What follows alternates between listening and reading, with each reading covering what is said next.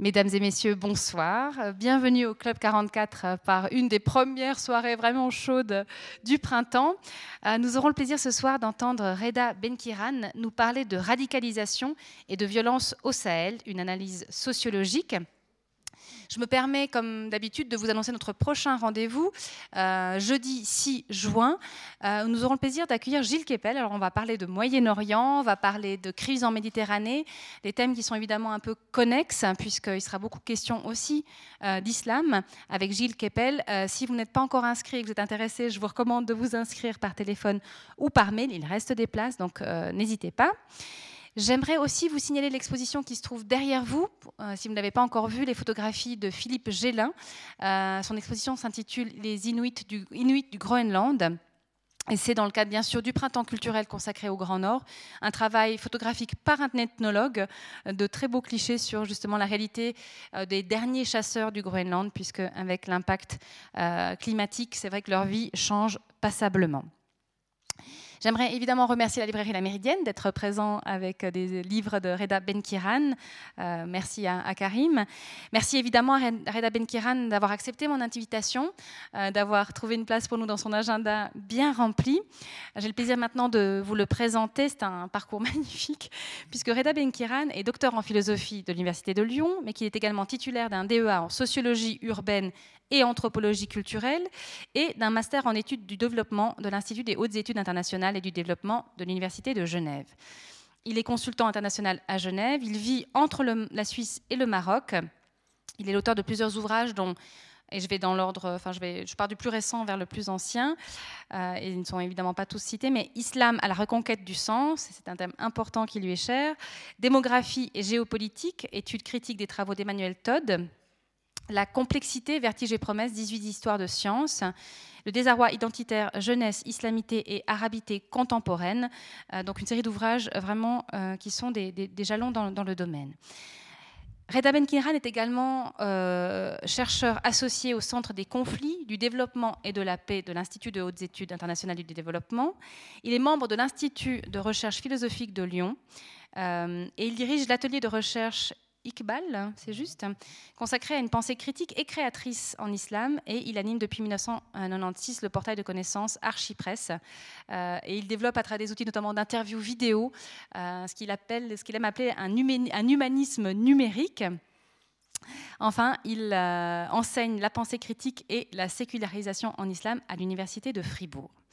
Et je tenais à, mentionner une chose qui paraîtra peut-être anecdotique, mais pour moi qui est révélatrice de notre conférencier, puisqu'il consacre une partie de son temps à ces 140 euh, oliviers euh, qu'il cultive avec une approche écologique euh, dans la région du Haouz à Marrakech. Et je crois que c'est montrer un petit peu la, multidimensionnalité de M. Reda Benkiran. Et c'est vrai que on m'a demandé tout à l'heure comment je, Karim qui m'a posé la question, voilà comment euh, je vous avais découvert.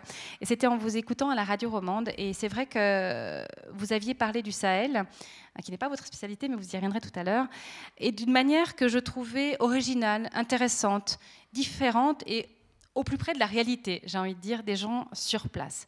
Alors évidemment, euh, la conférence sera centrée autour de cette immense enquête euh, menée pour le Programme des Nations Unies pour le développement, le PNUD, et le Centre Henri Dunant pour le dialogue humanitaire sur euh, la radicalisation, la violence au Sahel.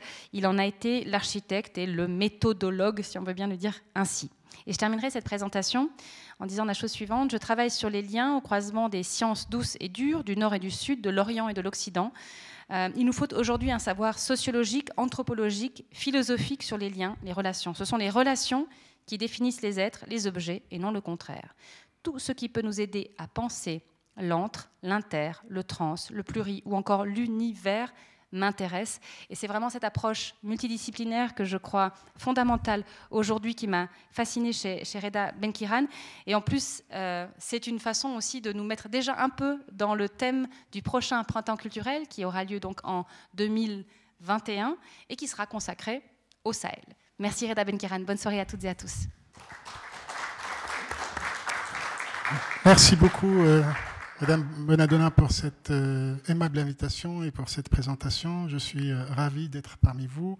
Alors, euh, je viens de Genève. Au Genève, on a énormément de, centres, de think tanks, d'ONG, d'agences onusiennes, mais on n'a rien qui ressemble à, ce, Club 44. Et donc, je me rends compte que je suis dans un endroit prestigieux et je suis très honoré de, de votre invitation. je vais proposer de partager avec vous euh, le fruit euh, d'une formidable aventure intellectuelle euh, qui a été l'objet d'une recherche pour les Nations Unies sur des questions liées à des thèmes qui sont extrêmement importants, la radicalisation, l'extrémisme violent. Dans la région du Sahel, nous savons que ces phénomènes existent au Moyen-Orient, qu'ils existent en Europe, et euh, donc il y a des, je pense, il y a des enseignements à tirer de, cette expérience de, terrain euh, pour, y, compris apprendre ces questions euh, en Europe. Donc je viens donc en tant que sociologue et j'aimerais, dans la mesure du possible, voilà, me restituer un petit peu, disons, porter la voix des sans-voix que nous avons rencontrés. Euh, l'analyse qui, a été faite euh, repose sur, un, sur une approche très particulière. Donc, je, vous l'ai dit, c'est un rapport des Nations Unies. Donc, voilà l'intitulé exact. C'est une étude des perceptions des facteurs d'insécurité et d'extrémisme violent dans les régions frontalières du Sahel. Alors, qu'entendons-nous par étude des perceptions? C'est une enquête auprès des populations. C'est-à-dire, nous nous sommes adressés, nous avons mené un travail de terrain dans tout le super-espace sahélien, mais auprès des populations les plus exposées à ces phénomènes. Donc c'est ça qui était très intéressant à entreprendre, parce que nous avons tous en mémoire, à travers des analyses politiques ou des discours politiques, à travers la présentation médiatique, une vision, une analyse qui vient par le haut, par des experts, par des décideurs, par des gens qui savent et qui nous disent, voilà, euh, que ce soit au Moyen-Orient ou au Sahel, voilà comment les choses se passent, et, nous prenons pour argent comptant ce rendu de la réalité. Ce qui était très intéressant euh, en tant que chercheur en sciences sociales, c'était d'aller à la rencontre des populations. Comment, comment ils vivent ces, ces, phénomènes, comment ça se passe concrètement, quels sont les mots qu'ils utilisent, quels sont les dangers, quel est leur rapport à l'État? Dans les différents pays.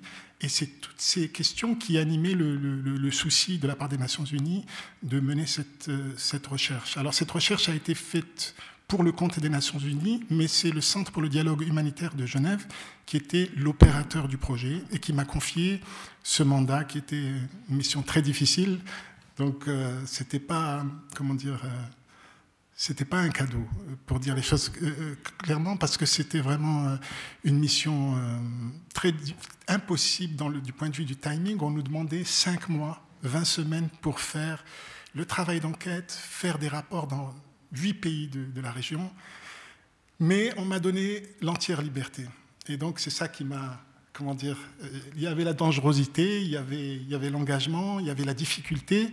Mais voilà, dans, le sociologue que je suis, euh, j'ai été attiré par ce, souci que je pouvais peut-être déployer euh, une méthodologie qui me permettrait aussi de rendre compte différemment de ce, qui est rendu de manière euh, usuelle ou de manière dominante. Donc voilà, il fallait, du point de vue de l'approche, développer d'abord huit pays, donc une méthodologie commune déjà, il ne s'agissait pas de faire quelque chose de différent d'un pays à l'autre, donc c'était ça le, qui est le souci pour, le PNUD, c'était d'avoir des éléments de comparaison à l'échelle régionale. Mais en même temps, euh, ces pays sont très différents. Donc cette méthodologie commune, elle doit être flexible, elle doit s'adapter parce que la réalité varie d'un pays à l'autre. Et donc, euh, dans, ce mandat, j'ai eu le, choix de, de, de, faire ce projet comme je le souhaitais. Et donc, je vous le dis sincèrement. Donc, je partage avec vous euh, les experts. C'est un peu aussi, euh, comment dire, euh, c'est un peu quelque chose d'assez industriel. Donc, quand ils vont faire des missions comme ça, ils travaillent avec des, avec des consultants sur le terrain qui sont habitués à traiter avec des ONG. Donc, si vous voulez, vous avez des gens dans ces différents pays qui ont des, qui ont des bureaux d'études, qui ont des 4x4, qui peuvent déployer un questionnaire, etc. Mais si vous voulez, je trouvais ça un petit peu couru ou connu d'avance que de, recourir à quelque chose comme ça. Je voulais vraiment faire un, rendu, euh, voilà, porter la voix des sans-voix, comme, comme plusieurs de nos enquêtés ont, fait sentir, disons, l'urgence. Et donc, euh, j'ai opté pour, euh, travailler avec des chercheurs universitaires de, des pays de l'enquête. Donc c'est ça aussi, euh, c'était un premier risque, c'était que plutôt j'aurais choisi la facilité de travailler dans le monde des ONG avec des, voilà, des professionnels, des, des surveys, voilà, qui, des enquêteurs, etc. Mais j'ai voulu euh, que le budget conséquent dont je disposais puisse servir la recherche en sciences sociales euh, de ces pays. Et donc il, a fallu constituer huit équipes de, de alors, sélectionner les personnes les plus à même de mener un travail d'enquête pour aller à la rencontre de 700, 700 euh, euh, enquêtés, plus une centaine d'autres personnes que nous avons, auprès de qui nous avons mené des entretiens plus approfondis ou bien des entretiens de groupe. Donc on a développé vraiment une, variété d'approches. Et nous, dans les pays, alors même dans le choix des, des, universitaires, dans tous ces pays, vous avez des éminents spécialistes, des gens qui écrivent des, livres, qui sont des spécialistes, de, par exemple, du djihadisme ou de ces, phénomènes.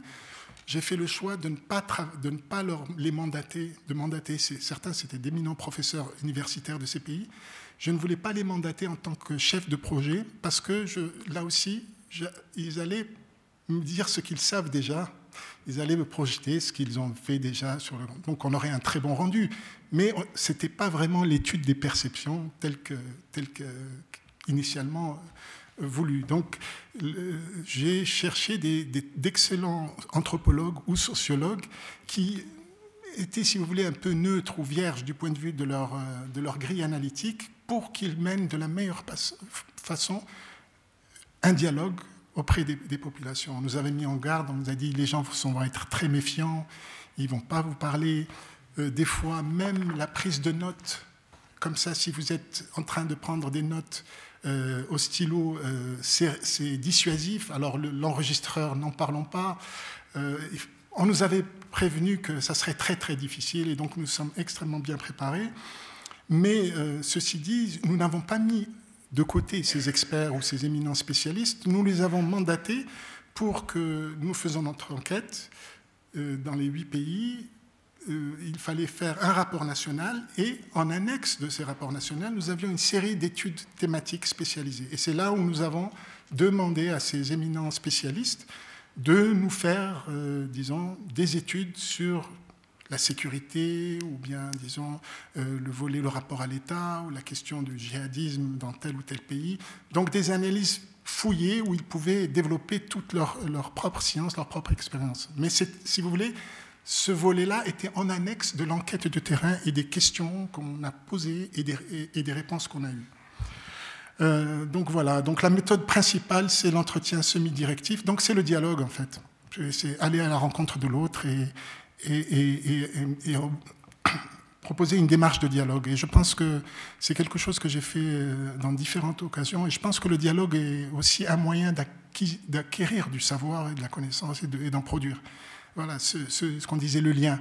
Donc être capable, cette, euh, cette, cette possibilité d'empathie ou d'écoute, ou des fois de se mettre dans la peau de l'autre ou d'embrasser la tunique de l'autre, nous permet de comprendre, et ce n'est pas pour dire que la perception de l'autre est forcément le reflet de la réalité, mais c'est cet effort-là qui, qui, je pense, peut être euh, euh, enrichissant et, éclairant.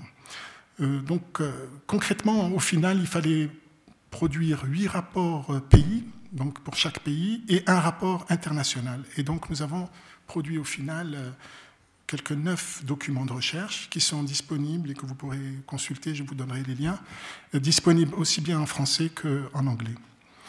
Euh, voilà, cette carte, j'aime bien, je suis très, très heureux, de, très fier de, montrer cette carte parce qu'elle dit tout en fait.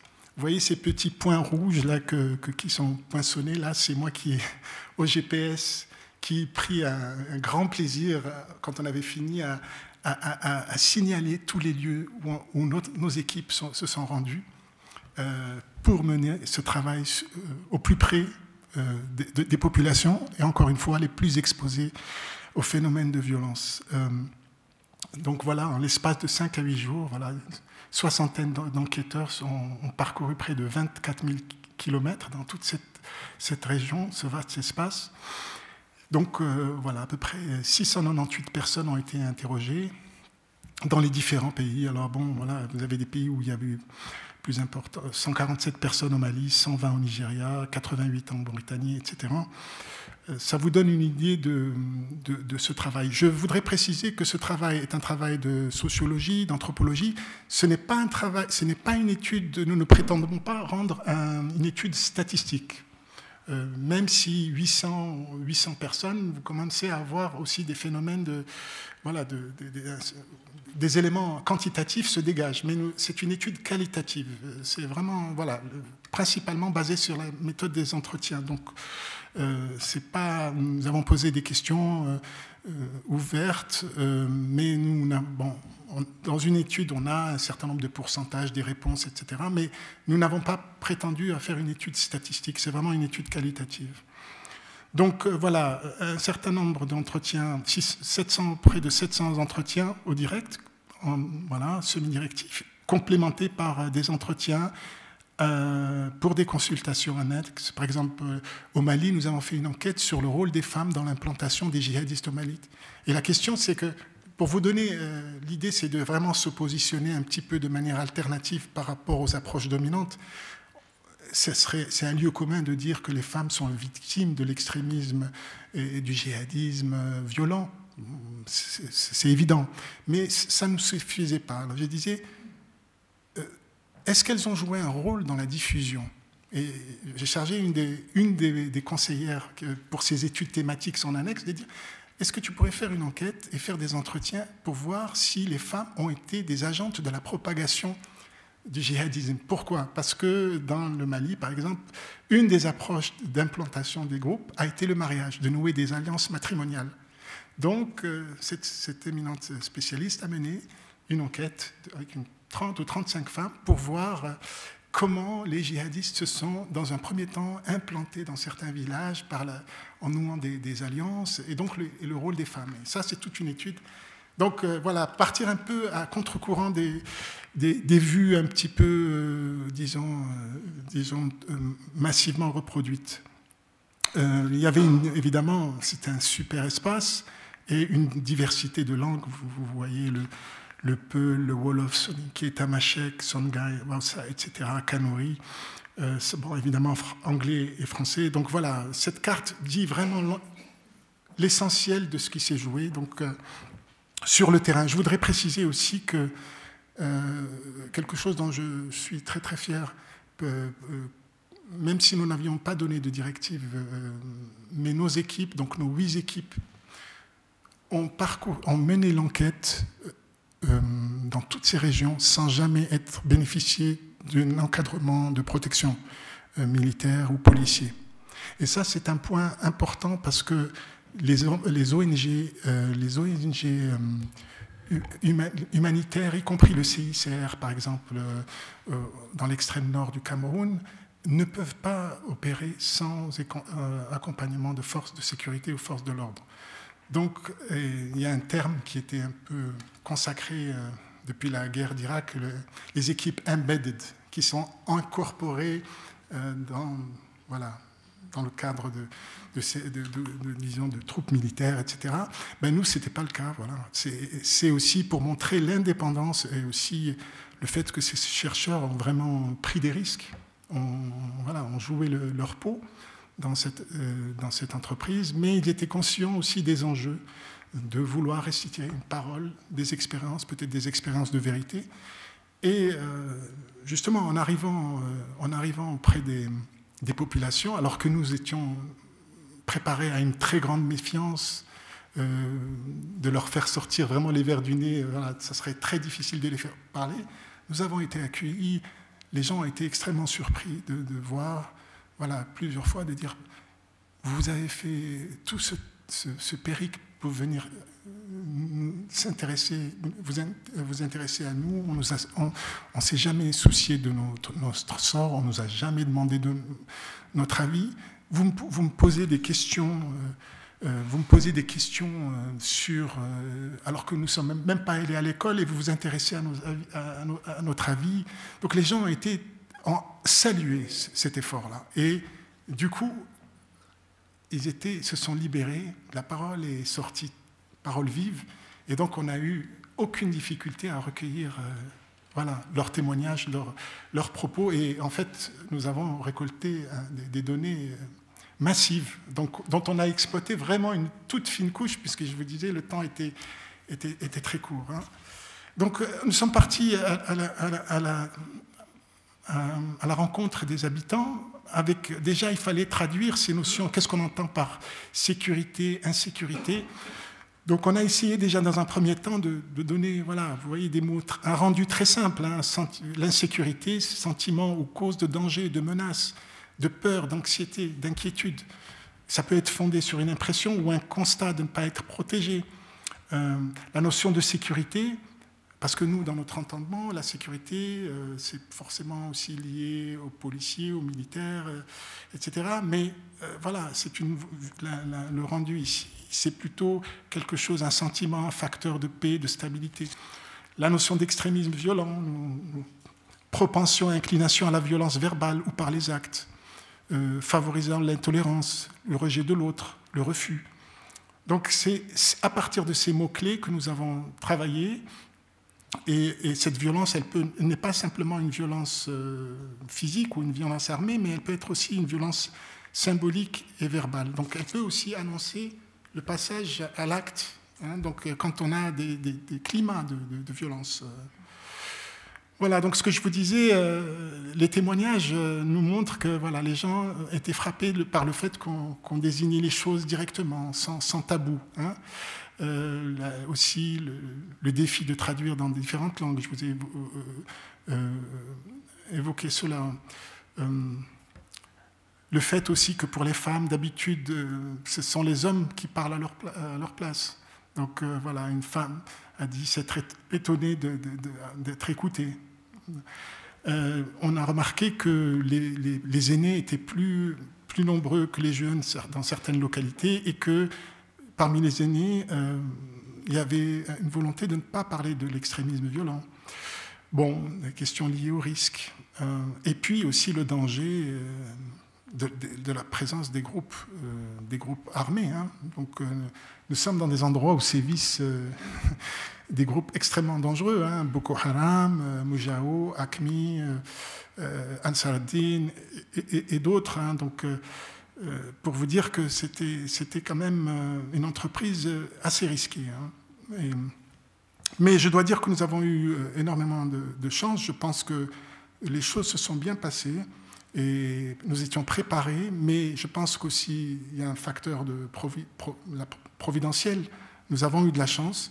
Mais je dois reconnaître, je dois déplorer qu'après que nous ayons pris tant de risques et que nous nous en sommes sortis indemnes avec beaucoup de chance, ce n'était vraiment pas garanti puisqu'il y avait une prise de risque maximale, deux de nos chercheurs, enfin, dans deux pays différents, ont été appréhendés par les forces de sécurité de deux pays détenus pendant une dizaine de jours euh, faisant l'objet d'examens, etc. Et donc là, ça vous donne déjà une inclination. Nous étions préparés à affronter des gens extrêmement violents qui, du côté, enfin, du côté, entre guillemets, euh, voilà, de la violence extrême, illégitime, etc. Et finalement, ce sont les détenteurs de la violence légale qui, euh, qui ont exercé sur nous autres chercheurs des pressions, etc.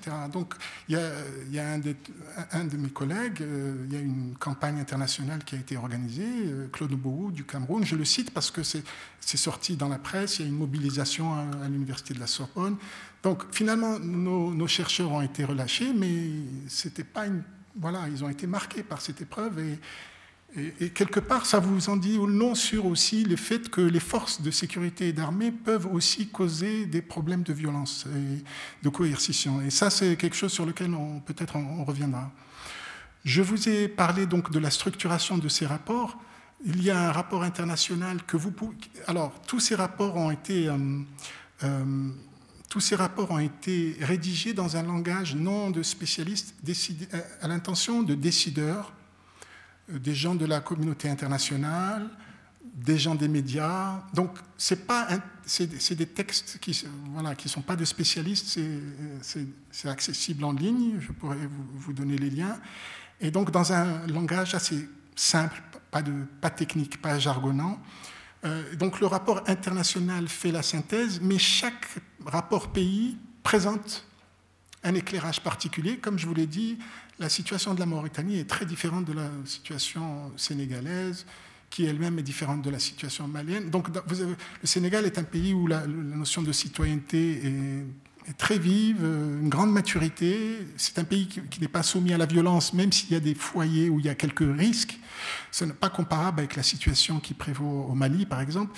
Donc chaque rapport se lit comme un éclairage particulier. Donc d'après les titres, vous pouvez voir que voilà, l'accent est mis sur tel ou tel motif euh, dominant de l'enquête, qui est ressorti de l'enquête. Pour vous dire que la situation est peut-être très différente d'un pays à l'autre. Et évidemment, en lisant tout ça, vous avez une sorte de vue euh, de panorama. Et, le, rapport, le rapport international qui est là euh, propose une, sorte de synthèse générale. Nous avons structuré cette étude sur, donc sur, voilà, sur ces axes principaux. Nous sommes partis à la rencontre des, populations en, les en leur posant, on avait organisé un guide d'entretien pour orienter la conversation. Donc, ce n'était pas des questions fermées mais ouvertes, donc selon le, disons, le, cours du discours, mais l'idée était de structurer notre questionnaire autour de ces quelques axes, de traiter du rapport à l'État, à la citoyenneté, le rapport à la religion, à l'identité, la question des relations intercommunautaires et transfrontalières, parce que l'espace sahélien est un espace immense. Euh, voilà, c'est gigantesque, mais, étrangement, c'est un espace d'entreconnaissance. Les gens se connaissent. Euh, même malgré les distances, euh, les gens circulent. Donc voilà, c'est un espace ouvert. Et la question de la transfrontaliérité, donc le rapport d'une frontière à l'autre, est très fluide. Donc c'était important de comprendre, voilà, ces gens-là, de tout temps, il y avait des nomades. Bon, euh, on verra qu'une des causes aussi qui, revient pour expliquer l'apparition de la violence, c'est aussi la destruction quelque part de ce mode de vie nomade. Mais c'est un espace très ouvert et c'est pour ça que vous avez, dans le versant négatif, ces groupes armés qui circulent, euh, ces trafics euh, de drogue, parce que la drogue vient de l'Amérique latine, elle transite par cet espace pour venir en, Europe. Vous avez des choses aussi destructives comme le, voilà, le trafic d'armes, les armes circulent, le trafic d'êtres humains. Donc, euh, cette mais vous avez aussi, dans cet espace transfrontalier, une économie de subsistance, c'est-à-dire qu'il y a une solidarité, les marchandises aussi, euh, par exemple, les marchandises subventionnées d'Algérie sont vendues dans, dans les pays voisins, donc il y a un trafic du thé, des cigarettes, etc.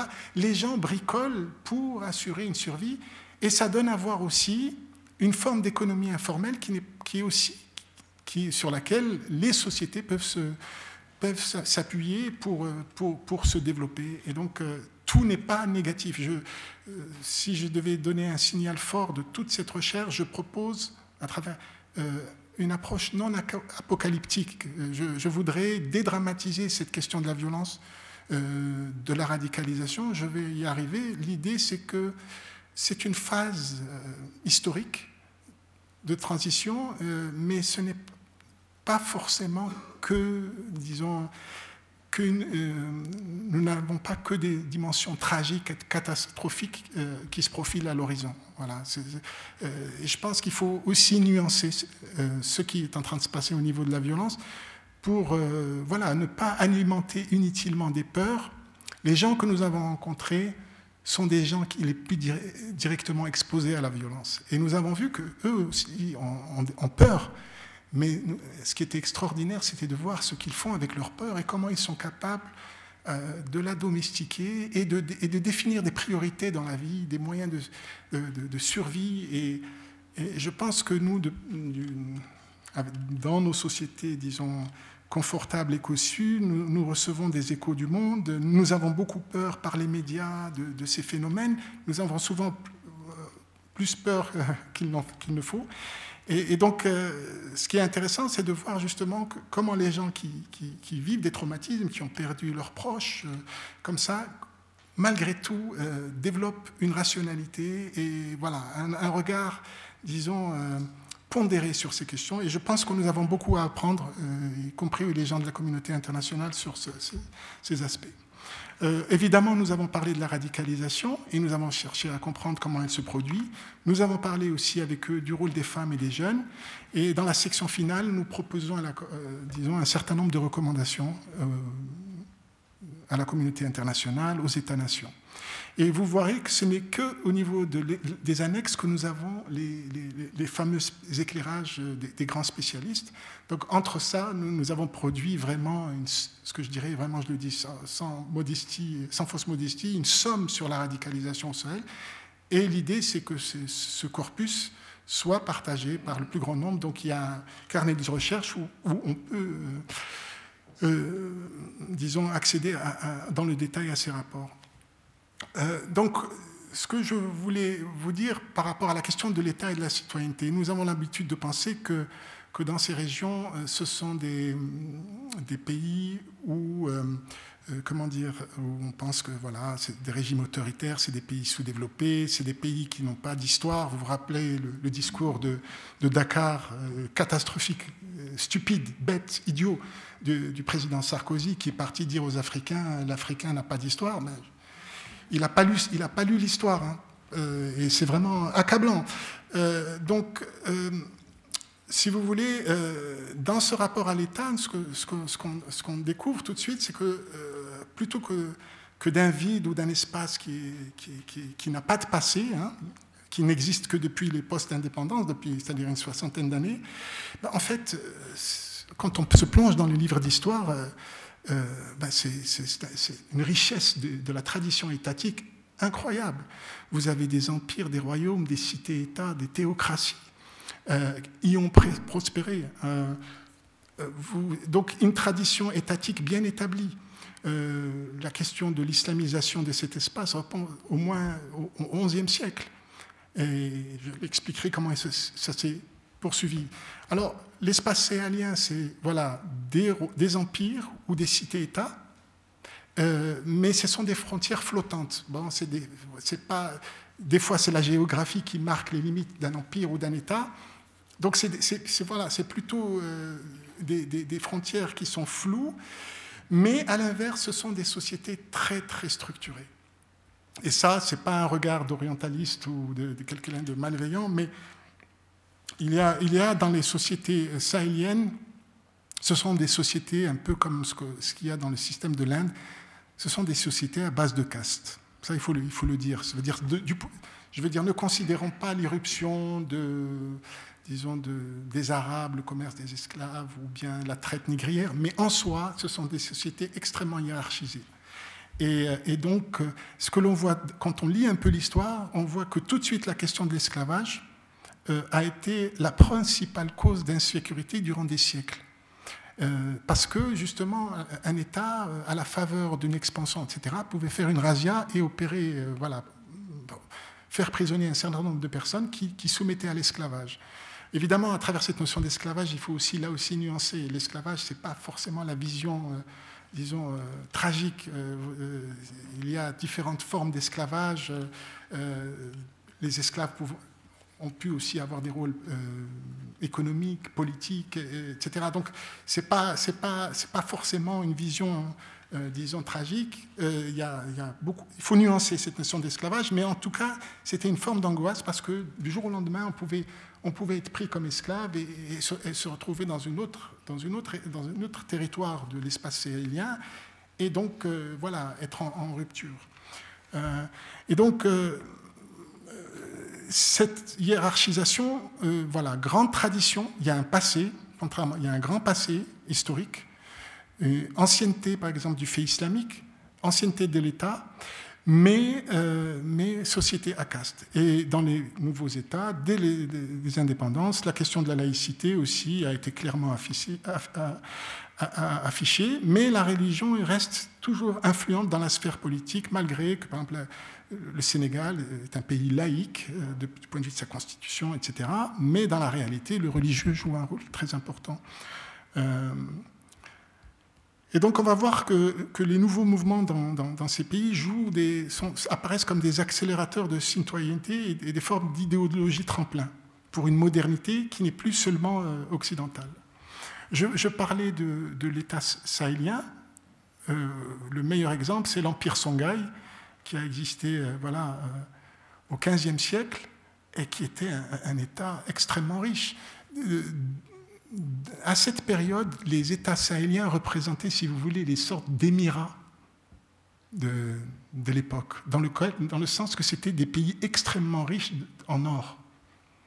Et que cet or a joué un rôle dans le commerce avec, euh, avec l'Asie pour l'Europe. L'Europe n'avait ne disposaient pas d'or pour commercer avec l'Asie. Et c'est l'or de, ces États sahéliens qui passaient par le Maroc ou par l'Algérie, par Tlemcen, et qui étaient amenés vers l'Europe. Donc, pour vous dire que on a l'impression que c'est des pays sans histoire, sans, histoire, sans passé et, pauvres, c'était parmi les, États les plus riches hum, de la planète euh, au moment du, Moyen Âge. Hein. Euh, donc euh, voilà, et puis euh, je, mentionne euh, voilà, des villes, des villes, des cités savantes, par exemple Tombouctou, euh, ou, des, des, grandes bibliothèques. Donc, l'espace sahélien a tout le temps dialogué avec le monde andalou, qui était un foyer de civilisation. Donc, c'est pour vous dire qu'il y a une profondeur historique. Et s'il y a un drame aujourd'hui, par rapport à l'État aujourd'hui, c'est que cet État postcolonial est complètement coupé de ce passé. Hein? Donc il y a, par exemple, l'empire de Kanem-Bourgnou a, existé pendant près d'un millénaire jusqu'au début du XXe siècle. Donc c'est pour vous dire qu'il euh, y a cette richesse du passé.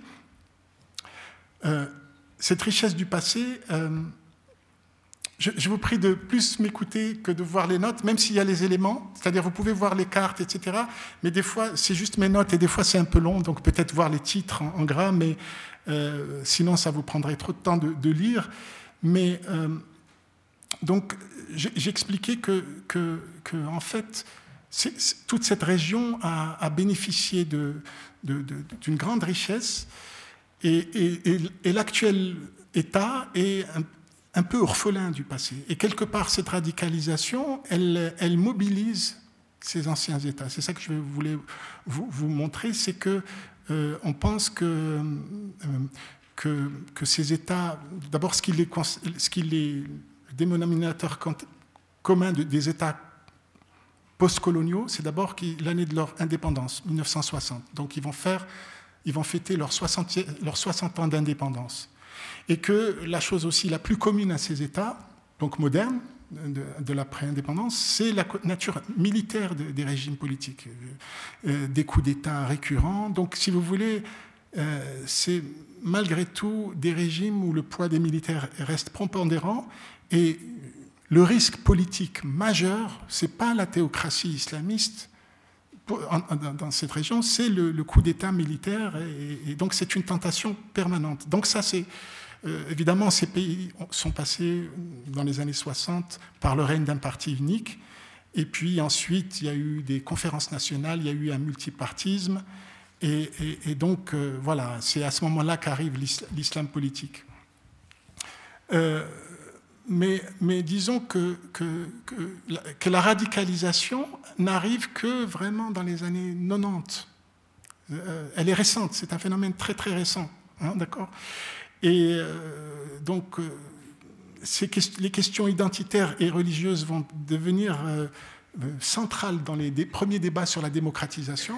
Et rappelez-vous, ce n'est pas juste l'Afrique sahélienne. Rappelez-vous l'Afrique du Nord, l'Algérie dans les années 90, quand il y a eu la fin du monopartisme, il y a eu le début de la démocratie. Immédiatement, les premiers partis qui ont gagné, c'était les islamistes.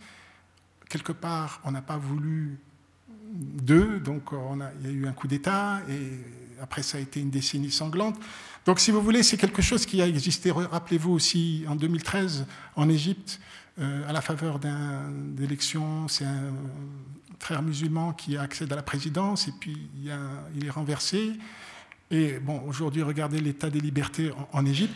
Donc, c'est pour vous dire que, que, ce qui se joue, ça se joue un peu partout. Hein. donc, et donc, les questions religieuses se mêlent aux, questions politiques, et, le Sahel n'échappe pas à, ces enjeux. Euh, donc, j'ai parlé d'une islamisation en, trois phases, ce qui me paraissait, je schématise un petit peu, mais ça peut peut-être donner quelques, quelques pistes je vous ai parlé d'une grande profondeur historique. La première phase antécoloniale, voilà, c'est une islamisation, c'est-à-dire c'est le prince ou le chef de, l'État qui, embrasse l'islam, et donc c'est un islam, si vous voulez, je veux dire minoritaire par le haut. Hein. donc la majorité des gens ne sont pas forcément musulmans, il y a l'animisme. Donc c'est un islam savant, c'est le commerce transsahárien, donc l'islam a été euh, propagé par, euh, par euh, les routes caravanières, etc. Donc vous avez des empires, vous avez des royaumes, ce sont des sociétés castées, d'accord? Vous avez dans ce cadre-là interfère le commerce arabe d'esclaves, la traite transatlantique. Et puis, ça, c'est la phase avant, la phase de, disons des, des, empires coloniaux. Et puis, dans la phase coloniale, vous avez au XIXe siècle l'essor des mouvements confrériques. Qu'est-ce que ça veut dire le mouvement confrérique? C'est un islam euh, un peu mystique et populaire, qui s'organise à travers des confréries, et euh, ce qu'on appelle l'islam soufi. Hein. Donc, euh, on a tendance aujourd'hui à montrer que le soufisme est quelque chose, c'est le cœur de, l'aspect mystique, c'est un islam plus, plus intérieur, plus pacifique, etc. C'est vrai dans une certaine mesure, mais je le montrerai, ce n'est pas, pas toujours le cas. Et, il y a eu, un, moi j'appellerais une deuxième phase d'islamisation par ces confréries, la Tijania, la Kadiria, la Moridia, etc., euh, euh, au cours du XIXe siècle. Et si vous voulez, pour schématiser, ces mouvements confrériques, qui sont aujourd'hui très importants, euh, par exemple dans des pays comme le Sénégal, ont joué le rôle de euh, presque les, islamistes du 19e siècle. Hein. Donc euh, c'était un dynamisme et, ils ont, si vous voulez, propagé, disons, l'islamisation au sein de la population.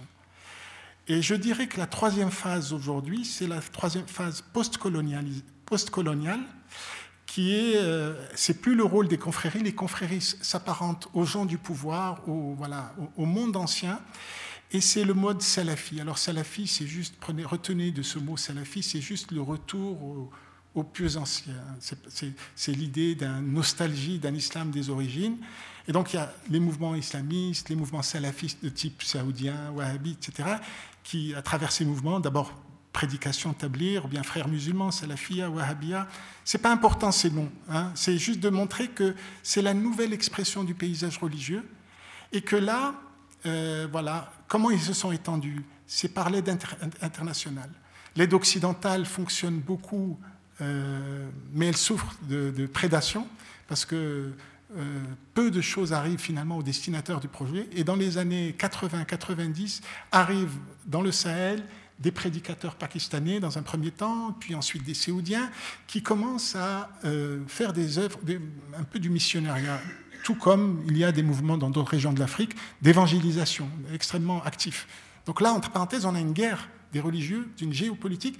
Vous avez du côté anglo-saxon les évangéliques qui essayent d'investir l'Afrique et avec beaucoup de dollars et voilà avec un dynamisme militant et, offensif.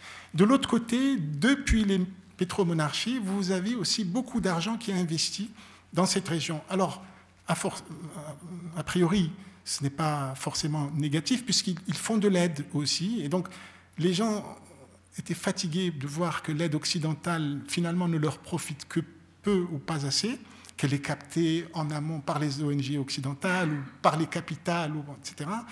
Alors que l'aide arabe a, ça qu'elle est plus efficace dans le sens où il faut financer un puits, une école, un centre culturel, une mosquée les démarches administratives sont, court-circuitées.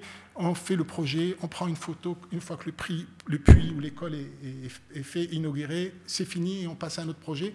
Donc, petit à petit, l'aide arabe a beaucoup investi. Et c'est à la faveur de cet investissement de l'aide internationale, le poids des pétromonarchies, que je parle d'une salifisation euh, qui euh, est le nouveau visage, si vous voulez, de l'islam aujourd'hui. Et, et, en fait, ce que j'essaie de montrer, c'est que euh, cette islamisation n'a pas forcément un côté négatif dans le sens où, comme je vous ai dit, ces sociétés sont très castées. Et donc, ce que n'a pas pu faire le mouvement confrérique, les mouvements soufis, euh, les islamistes ou les salafistes le réussissent dans, la mesure où, dans une société castée, à base de caste, si vous faites partie des,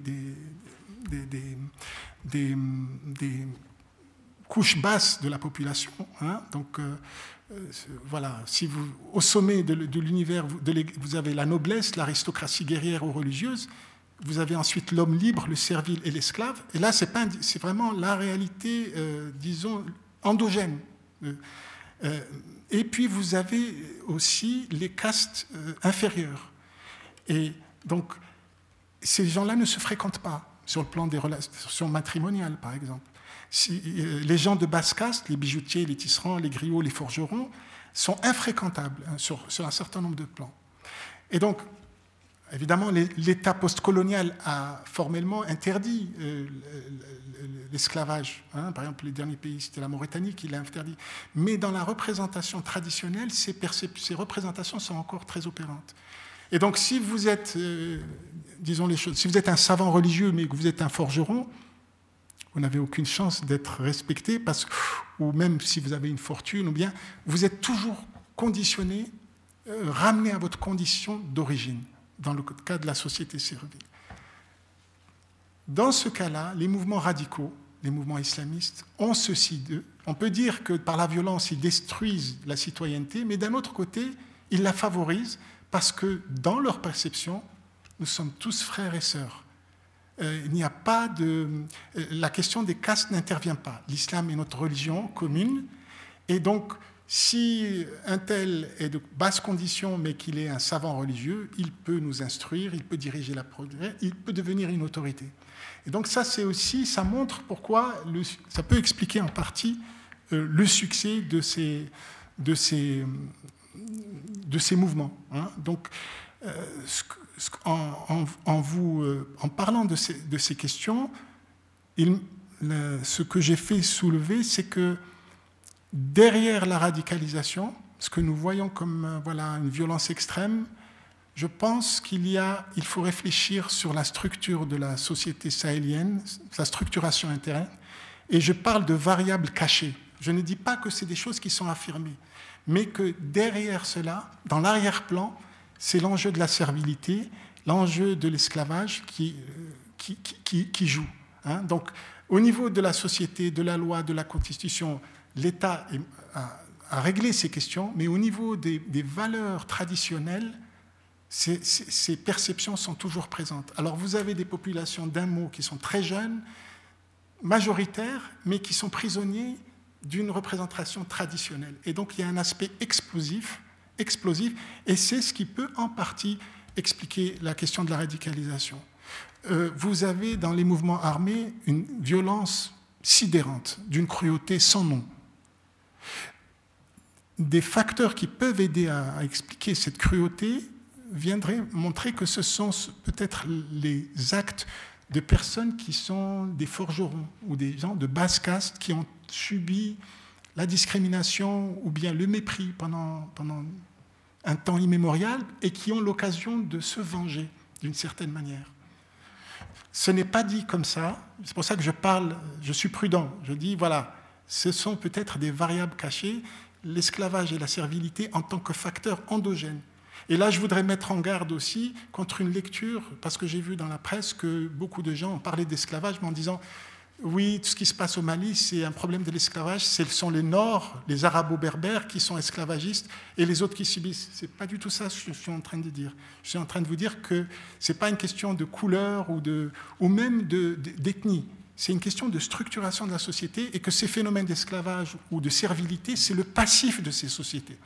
et que quelque part, elles doivent, dans, leur, dans leur accès à la modernité, il faut qu'elles ben, tournent cette page, qu'il y ait un débat, etc. Et que peut-être cette violence extrême aujourd'hui, voilà, c'est le sociologue, mais il y a un aspect peut-être de psychanalytique, que peut-être cette violence, c'est ces questions qui sont en train d'être traitées, hein, disons. Alors évidemment, elles se font par la violence, euh, comme une sorte de revanche euh, contre une société qui ostracise euh, certaines populations, considérées comme impures ou de basse casse. Mais en tout cas, voilà, ce sont des, phénomènes importants. Ça, c'était pour, peut-être parcourir un peu rapidement la question du rapport à l'État, la question du rapport à, euh, disons, la, structuration de la société. Euh, ce qui paraît intéressant, c'est de voir, comme je vous disais, que ce, sont des sociétés d'entreconnaissance. Tout le monde connaît tout le monde dans un espace gigantesque à l'échelle d'un continent. voilà. Et donc, ce qui était intéressant, c'était de voir un petit peu cette zone. voilà, vous plaquez des frontières qui ont été dessinées par le colon à coup de, voilà, de règles. On, sait le prix qu'a coûté le dessin des frontières dans le Moyen-Orient. Jusqu'à présent, euh, un siècle après les accords de Sykes-Picot, on voit que le Moyen-Orient n'en finit pas de se débattre parce que euh, voilà, ces, questions de, frontières ont, créé des, drames qui perdurent jusqu'à nos jours. Mais aussi l'Afrique a été taillée à la faveur du congrès de Berlin et, de ses suites, voilà, de manière extrêmement. On a posé des frontières, euh, et donc l'Organisation de l'unité africaine a posé, a posé comme principe l'intangibilité des frontières.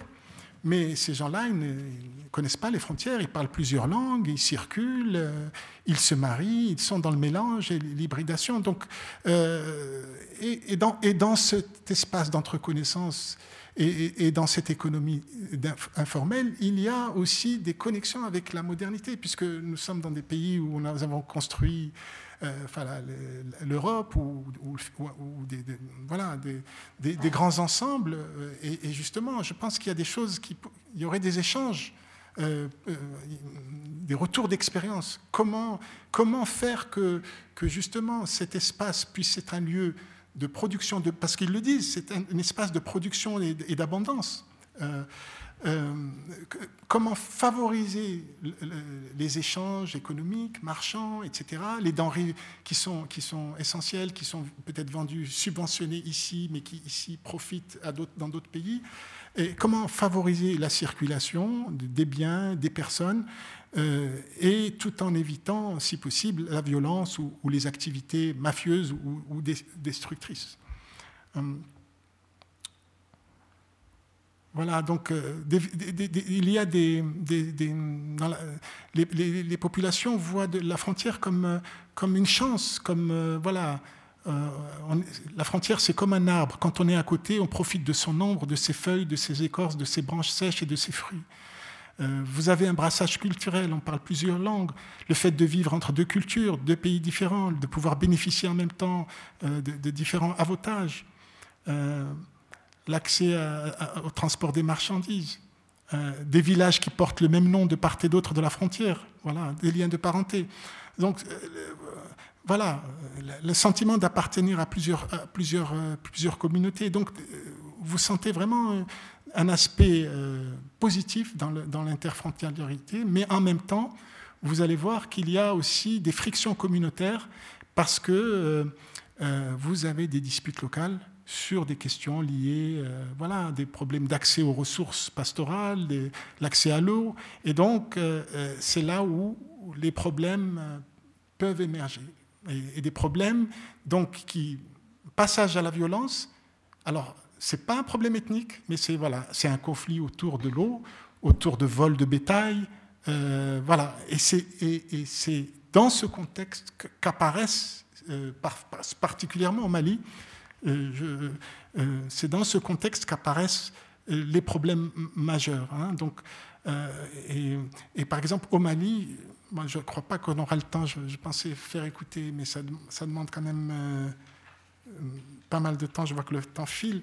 Euh, l'anthropologue Isaïe Dounion, qui a mené l'enquête euh, sur le Mali, montre que, en fait, les djihadistes, pendant longtemps, vivaient en harmonie dans les années 2000, euh, fuyaient en Algérie, faisant des rapts d'occidentaux, obtenant des, millions, des dizaines de millions, probablement des centaines de millions, mais pas du tout violents, nouant des contacts communautaires, offrant des bêtes en sacrifice à l'occasion d'une naissance ou voilà d'un mariage, etc. Ils circulent, pas de violence et que c'est l'écroulement de l'État malien à la faveur de la destruction de la Libye, qui a été vécu comme un traumatisme pour toute la région. Je pense qu'il faut, La responsabilité de la communauté internationale est engagée dans ce processus. La Libye a beaucoup euh, été une terre de, migration pour tous les pays de la région. Et, une migration saisonnière, c'est-à-dire que des gens allaient en Libye, travaillaient quelques mois, construisaient au village et revenaient. Et la destruction de la Libye a amené euh, une libération des armes, trafic des armes. Le, le, mouvement Touareg armé s'est replié au nord du Mali. Les Français ont promis une sorte de semi-autonomie, une forme d'autonomie aux Touaregs, et les Touaregs ont créé une déstabilisation. Et c'est à cette faveur que les, mouvements islamistes euh, djihadistes sont entrés vraiment en pris possession du Mali.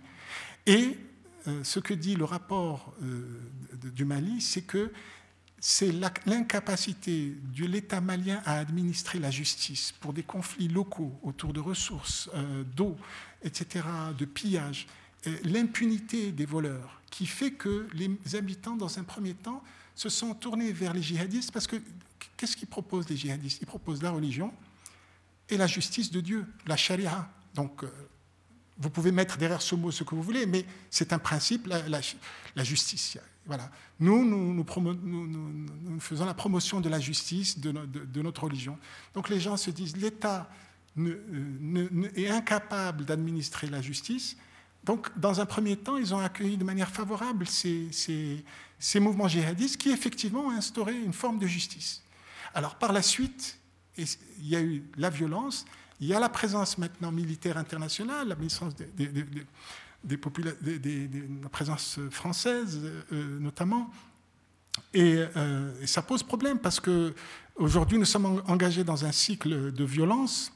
Et, si effectivement l'intervention militaire internationale ou nationale pouvait mettre un terme ou faire reculer la violence dans ces différents groupes armés, évidemment, euh, seront les premiers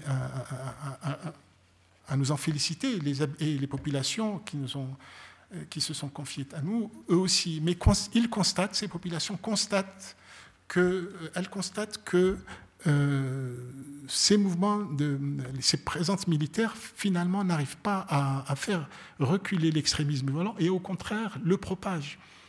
Et je, vous, rappelle que, que, par exemple, au Moyen-Orient, on a, décrété la lutte contre Al-Qaïda. Ben voilà, si les plus grandes puissances euh, internationales n'ont pas réussi à détruire ce réseau, euh, on ne peut pas demander à quelques États africains de régler leurs propres problèmes, de, liquider ce problème. Donc ça pose la question de, la violence et, ce que nous disent euh, les populations, c'est que peut-être il faut aussi essayer de comprendre, puisque je vous ai dit qu'il y a quand même des nuances. Je pourrais vous parler des heures, mais je vois que le temps file. Euh, j'aimerais aussi euh, euh, interagir avec vous et répondre à vos questions, ou voilà, rebondir sur, sur vos commentaires ou vos éclairages. mais si vous voulez, nos populations commencent à nous dire arrêtons de diaboliser ces groupes armés et essayons de voir si on peut sortir de la violence, si on doit sortir de la violence, puisque l'intervention militaire ne, ne marche pas, est un échec et ça je crois qu'il faut le dire, est-ce que nous ne pourrions pas discuter, voilà, il y avait le témoignage d'Isaïe Dounion, l'anthropologue, euh, je n'ai pas le temps pour le faire écouter, parce que je vois qu'il me reste à peu près cinq minutes, euh, mais il dit, il dit voilà, les, populations disent, voilà, parmi ces djihadistes, il y a des Maliens, ces djihadistes ne sont pas venus proclamer la dissolution de l'État malien, ils sont venus, ils ont dit, nous sommes Maliens, mais nous voulons défendre notre religion, propager la religion. Peut-être nous pouvons discuter avec ces gens ou ceux qui n'ont qui pas de sang. Et même ceux qui ont du, sang sur les mains. Si on ne négocie pas avec ceux qui ont avec qui, avec qui négocier, je veux dire, euh, je pense qu'il y a un paradigme euh, qu'il faut, euh, qu'il faut changer. Et je vais vous donner un élément de comparaison. Nous avons connu en Europe, dans les années 70, des mouvements d'action armée rouge partout en, Europe. Et je me rappelle très bien, moi j'étais écolier ici, je voyais dans les écoles privées venir des fils d'industriels ou des fils de grands capitaines d'industrie euh, venir étudier ici parce que les familles avaient peur pour leurs enfants, les rapts d'enfants, les otages, l'affaire Aldo Moro, le baron Ampin et que sais-je, parce que euh, voilà, vous aviez des mouvements armés. Ces mouvements armés, c'est une phase historique qui s'est éteinte, c'était il n'y a pas si longtemps, et certains de ces représentants sont se sont reconvertis et certains sont même devenus des, hautes personnalités diplomatiques ou même de gouvernementales. Donc euh, nous avons eu l'IRA, on a dialogué avec l'IRA, nous avons eu, euh, euh, voilà, on dialogue avec avec un certain nombre de mouvements armés dans, dans le monde. Rappelez-vous, les Algériens, au début, le FLN qui luttait pour son indépendance, on disait ce sont des terroristes. Et puis, on les a reconnus. C'était ils luttaient pour l'indépendance. Donc moi, je vois une loi de l'histoire qui ressemble à ça. C'est que les terroristes d'hier deviennent les politiques d'aujourd'hui. Et ça, ça a marché, je vous l'ai dit, en Europe, ça a marché voilà, pour les Basques, pour euh, voilà, même les Corses, il y a des tentatives de dialogue, etc., dans ces mouvements armés. Ça a marché pour les Algériens. Même Israël, l'Irgun, a pratiqué le terrorisme pour euh, défendre pour la création de son État d'Israël. Et, et on a négocié avec eux. L'OLP, pendant des années et des années, détourner des avions était un mouvement terroriste. Et finalement, on a dialogué, on a, on a discuté avec lui et on l'a réhabilité. Et je remarque, et ça c'est une question que je vous pose, et qui, je remarque que pour tous ceux qui se revendiquent de l'islam politique, ça ne marche pas quand euh, l'Algérie accède, euh, voilà, le, parti islamique, le Front islamique du salut en 1992 accède aux élections de manière remporte de manière écrasante les élections législatives, les Européens sont très rassurés qu'il y ait un coup d'État. Quand euh, en Égypte en 2013 le président Sisi est renversé, on, appuie tacitement. Regardez l'état des libertés aujourd'hui en, Égypte. Regardez en Palestine, Hamas, quand qui est un élu du peuple, on ne dialogue pas avec le Hamas, on ne dialogue pas avec le Hezbollah libanais. Donc je pense qu'il y a un vrai blocage sur lequel je pense qu'il faut faire un changement de paradigme. Pourquoi avec les mouvements? Je ne dis pas que ces mouvements sont forcément, euh, je veux dire, sur le plan des idées, euh, je veux dire, on peut les combattre, on peut les trouver détestables, mais enfin, euh, on peut aussi amener une sortie de la violence en, en intégrant, en reconnaissant l'autre et en dialoguant. Donc pourquoi ne pas changer d'attitude enfermer les gens dans, justement dans le monde de, l'extrémisme et, du terrorisme euh, et, et, pourquoi il faudrait pas essayer d'imaginer voilà, une autre approche non sécuritaire, non militaire. Euh, pour conclure, je dirais que cette présentation, que la radicalisation, ce n'est pas un phénomène euh, étroit, comme on pense que c'est juste la violence, je crois avoir mentionné des aspects qu'il faut élargir cette notion de radicalisation, que c'est comme un, pharmacon, c'est-à-dire que c'est à la fois une, c'est à la fois le poison et le remède. Donc il y a des formes de radicalisation qui sont positives. Euh, je, vous rappelle que, que, par exemple, mai 68, c'était une forme de, de, radicalisation, de, le printemps arabe. Voilà. Euh, le monde a besoin de, changements radicaux. Donc, euh, qu'est-ce que c'est radicalisation? Vous regardez le dictionnaire, c'est le rapport aux racines. C'est une rupture avec les racines. On coupe, mais c'est aussi une manière, comme je vous l'ai dit, de faire racine. Hein. comme ces gens dans ces sociétés castées, on devient frères et sœurs, on construit une nouvelle société. Donc, je pense qu'il faut essayer de, sortir de la violence et à la fois élargir la notion de radicalisation et la notion de sécurité, il faut elle aussi l'élargir. Il ne faut pas que ce soit que du policier, que du militaire. Les enquêtés nous disent, nous voulons, nous sommes prêts à subir le risque de la violence extrême, mais qu'on nous assure un minimum d'échanges sur le plan économique, qu'on ait accès un minimum aux soins, qu'on ait un minimum de, voilà, de travail. C'est-à-dire, pour eux, ce sont des éléments essentiels de la sécurité. Donc, à la fois, nuancer cette notion de radicalité, elle n'est pas si catastrophique que cela, et aussi élargir cette notion de sécurité pour que ce ne soit pas juste le militaire, le policier etc. Sinon, nous arrivons au risque au risque, voilà, vous avez aujourd'hui, il faut, le dire, vous avez d'un côté les extrémismes violents de Boko Haram qui commet des actes innommables de ces groupes armés, etc. Mais vous avez aussi, c'est les témoignages de, de, nos côtés, de, des actes de pillage, de viol, de, tuerie, de crimes de guerre. C'est-à-dire que dans la chasse aux, terroristes de Boko Haram, vous avez des communautés entières qui sont décimées parce qu'on pense qu'ils sont en connivence. Et, des fois, les populations vous disent nous devons choisir entre la peste et le choléra. Et des fois, c'est plus facile d'être du côté de Boko Haram que du côté des forces, des forces de sécurité qui viennent aussi et qui, commettent toutes sortes, toutes sortes d'atrocités. avec, je m'excuse, l'aval des États-nations et aussi quelque part de, la communauté internationale.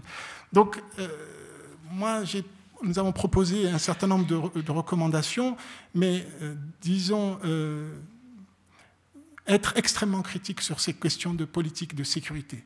Ne pas, au nom de la sécurité, faire passer toutes sortes de, crimes. Euh, voilà. Moi, je peux vous citer par GPS des charniers de civils. J'ai des preuves c'est-à-dire, si je, ne l'ai pas fait évidemment, mais les populations nous témoignent d'atrocités commises dans cette sale guerre contre les terroristes. Donc, si on veut parler, nous sommes en Suisse et nous avons une tradition humanitaire, nous n'avons pas un rapport colonial au monde, donc on a un regard plus neutre, plus, et par neutralité, c'est aussi beaucoup de courage pour penser différemment. Et donc, si on veut parler de, sortie de la violence, il faut aussi écouter ce que disent les populations, qui nous parlent aussi de, réviser, de ne pas être dans une cécité empirique. Ça ne marche pas, mais on continue. Toujours plus d'armées, toujours plus. J'ajouterais qu'il y a un aspect économique, politique de la violence, qu'il y a beaucoup d'argent en jeu, qu'évidemment, quand vous déployez des, armées sur ces terrains, c'est l'occasion aussi pour les États de la question, mais pour la communauté internationale, etc., d'enjeux économiques considérables. Donc il n'y a pas que, que les petits trafics mafieux de ces groupes au sein du superespace, mais il faut voir. Et je m'excuse, même les spécialistes de la radicalisation, des gens comme moi, je veux dire, c'est une industrie. L'Union européenne, il y a des dizaines et des dizaines de milliers d'euros pour des recherches sur la radicalisation. Il y a beaucoup d'argent à se faire. Je m'excuse de parler crûment comme ça.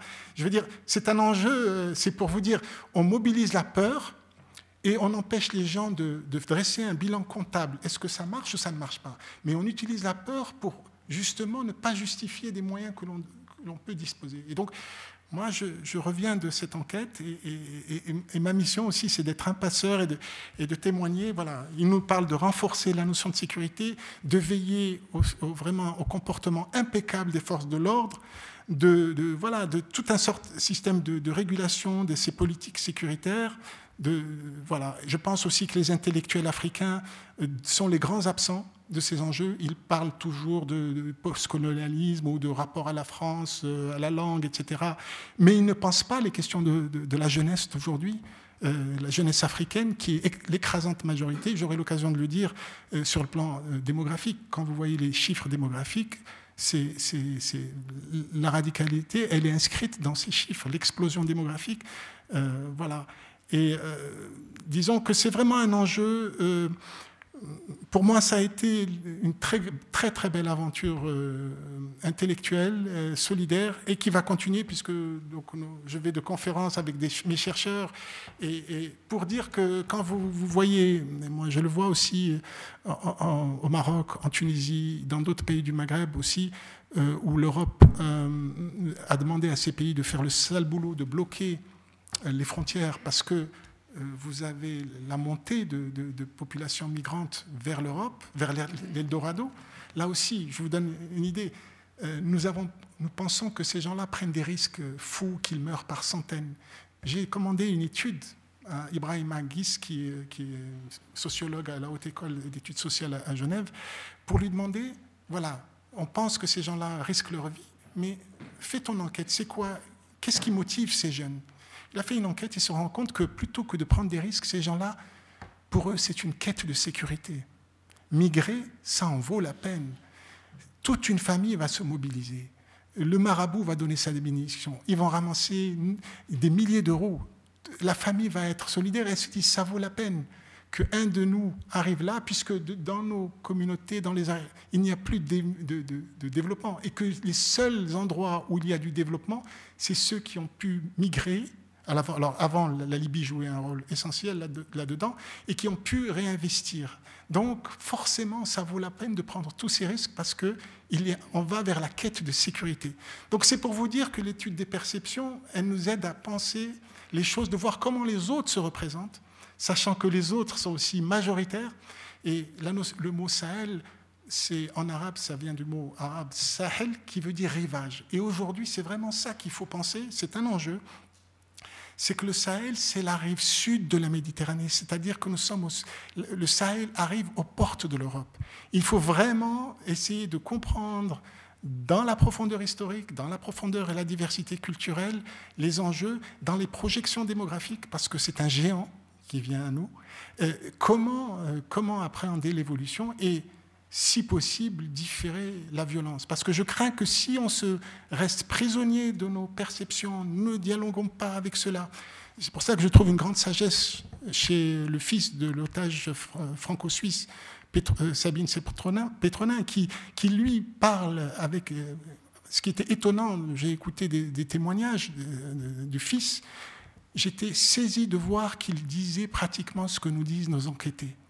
Et en France, le président français refuse tout dialogue pour libérer cette, femme, et on accuse le fils de cet otage d'être prisonnier du syndrome de Stockholm. Vous savez, ce syndrome qui fait qu'on est amoureux de, de, son ravisseur. Mais en fait, ce n'est pas du tout ça c'est juste une prise en compte de l'autre et du respect de l'adversaire. C'est l'ennemi, mais si vous, si vous faites l'erreur de mépriser ou de sous-estimer votre ennemi, c'est une erreur euh, qui peut être fatale. Et je crains que si on s'enferme dans la violence, dans la poursuite euh, et dans l'internationalisation, c'est que ce que je vois venir malheureusement, c'est que nous avons le, brasier du Moyen-Orient, mais maintenant nous sommes en train d'allumer un autre brasier, le Sahel. Et on est en train de reproduire les mêmes schèmes et si cette radicalisation qui présente des aspects, je dirais presque de transition, presque naturelle liée à la démographie, commence à toucher les grandes cités d'Afrique, s'il n'y a vraiment aucun espoir pour cette jeunesse qui est prisonnier d'élites comprador et, qui ne peut pas changer son destin, ne pas le maîtriser,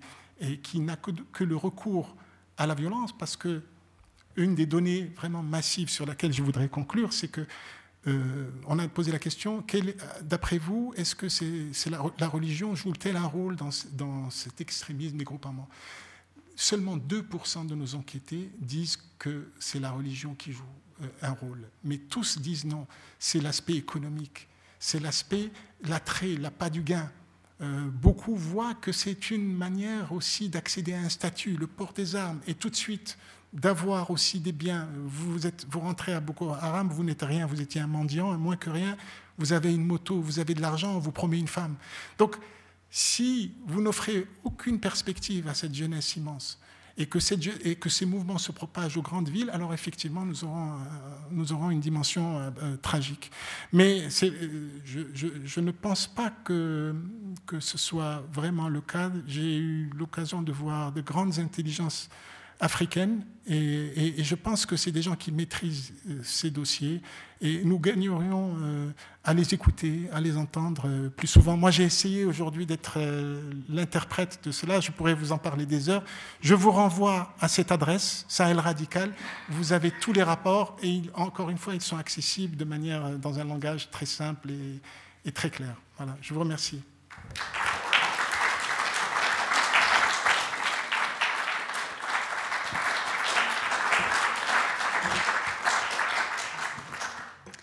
Merci beaucoup, Reda Benkiran, pour, euh, pour cette plongée dans effectivement les perceptions euh, des populations du, Sahel, avec euh, tout le, côté contre-intuitif, j'ai envie de dire, ou, de ce qui peut vraiment bousculer nos, nos représentations vues d'ici. Donc merci infiniment, et c'est vrai qu'on aimerait bien vous entendre parler pendant des heures. Mais est venu le temps des questions, donc euh, voilà, j'ai envie d'encourager le public à, profiter de, cette, de, cet énorme travail qui a été fait pour, euh, pour poser des questions. On va commencer ici. Merci beaucoup. J'aimerais vous remercier beaucoup de votre présentation. J'ai été très sensible aussi à ce que vous avez dit à la fin sur le parallélisme qu'on peut faire entre le Moyen-Orient et, et, ce qui se passe au, au Sahel. Excusez-moi, monsieur, monsieur Forster? Oui. Ah, vous êtes mon ancien professeur. Voilà. je suis ravi de vous, entendre. Moi aussi, je suis ravi de vous voir. Euh, non, est-ce que je voulais, en fait, ce que je voulais vous demander, c'était deux choses qui sont, qui sont liées d'ailleurs. La, première, du point de vue méthodologique, je me suis demandé comment vous aviez, euh, au fond, choisi les, 700 personnes euh, qui ont été euh, interviewées hein, avec ces, entretiens euh, semi-directifs. Donc, comment vous avez procédé pour constituer cet échantillon? Et puis, est-ce que parmi eux, vous avez rencontré des gens qui étaient des, djihadistes? Est-ce qu'il y avait des, gens qui appartenaient plus ou moins ouvertement ou pas à cette mouvance?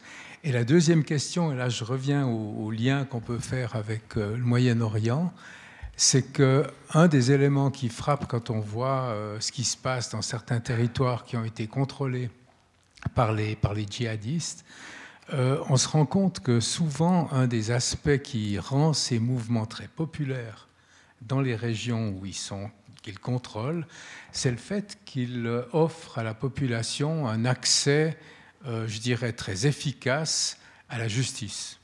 Hein. C'est-à-dire que souvent, les gens qui ont des différends comme ça, d'abord, il y a des processus judiciaires qui durent, euh, qui sont sans fin, où il faut euh, payer, il, faut, y a de la corruption, donc il faut graisser la patte, etc. Et qu'en fait, moi, j'ai vu souvent des témoignages de gens qui étaient très impressionnés par l'efficacité, disons, de la façon dont la justice était euh, administrée euh, par ces groupes djihadistes dans les territoires qui contrôlaient. Et je vous ai posé la question si vous étiez tombé dans vos recherches sur des phénomènes de ce genre. Merci. Oui, ben merci professeur. Je suis ravi de, pouvoir échanger, de vous revoir et d'échanger à propos de, ces questions. Concernant l'échantillon, euh, nous avons travaillé donc avec des enquêteurs. Bon alors, nos équipes. Donc l'idée c'était constituer des équipes d'universitaires qui eux-mêmes euh, travaillaient avec des enquêteurs. Et parmi les enquêteurs, nous avions des, gens de, des différentes zones où nous allions euh, enquêter. Donc, euh, progressivement, nous avions identifié les endroits où nous allions mener nos enquêtes. Et c'est une fois sur le terrain que, nous avons, que nos enquêteurs ont commencé à, déterminer des, des échantillons. disons, alors comme je vous ai dit, il y avait des éléments euh, communs, donc on avait un certain nombre de prérequis, mais en même temps, euh, nous avons donné une, grande latitude aussi à nos équipes parce que forcément les terrains sont, différents, accidentés, dangereux, donc euh, ce qui était planifié ne pouvait pas forcément fonctionner.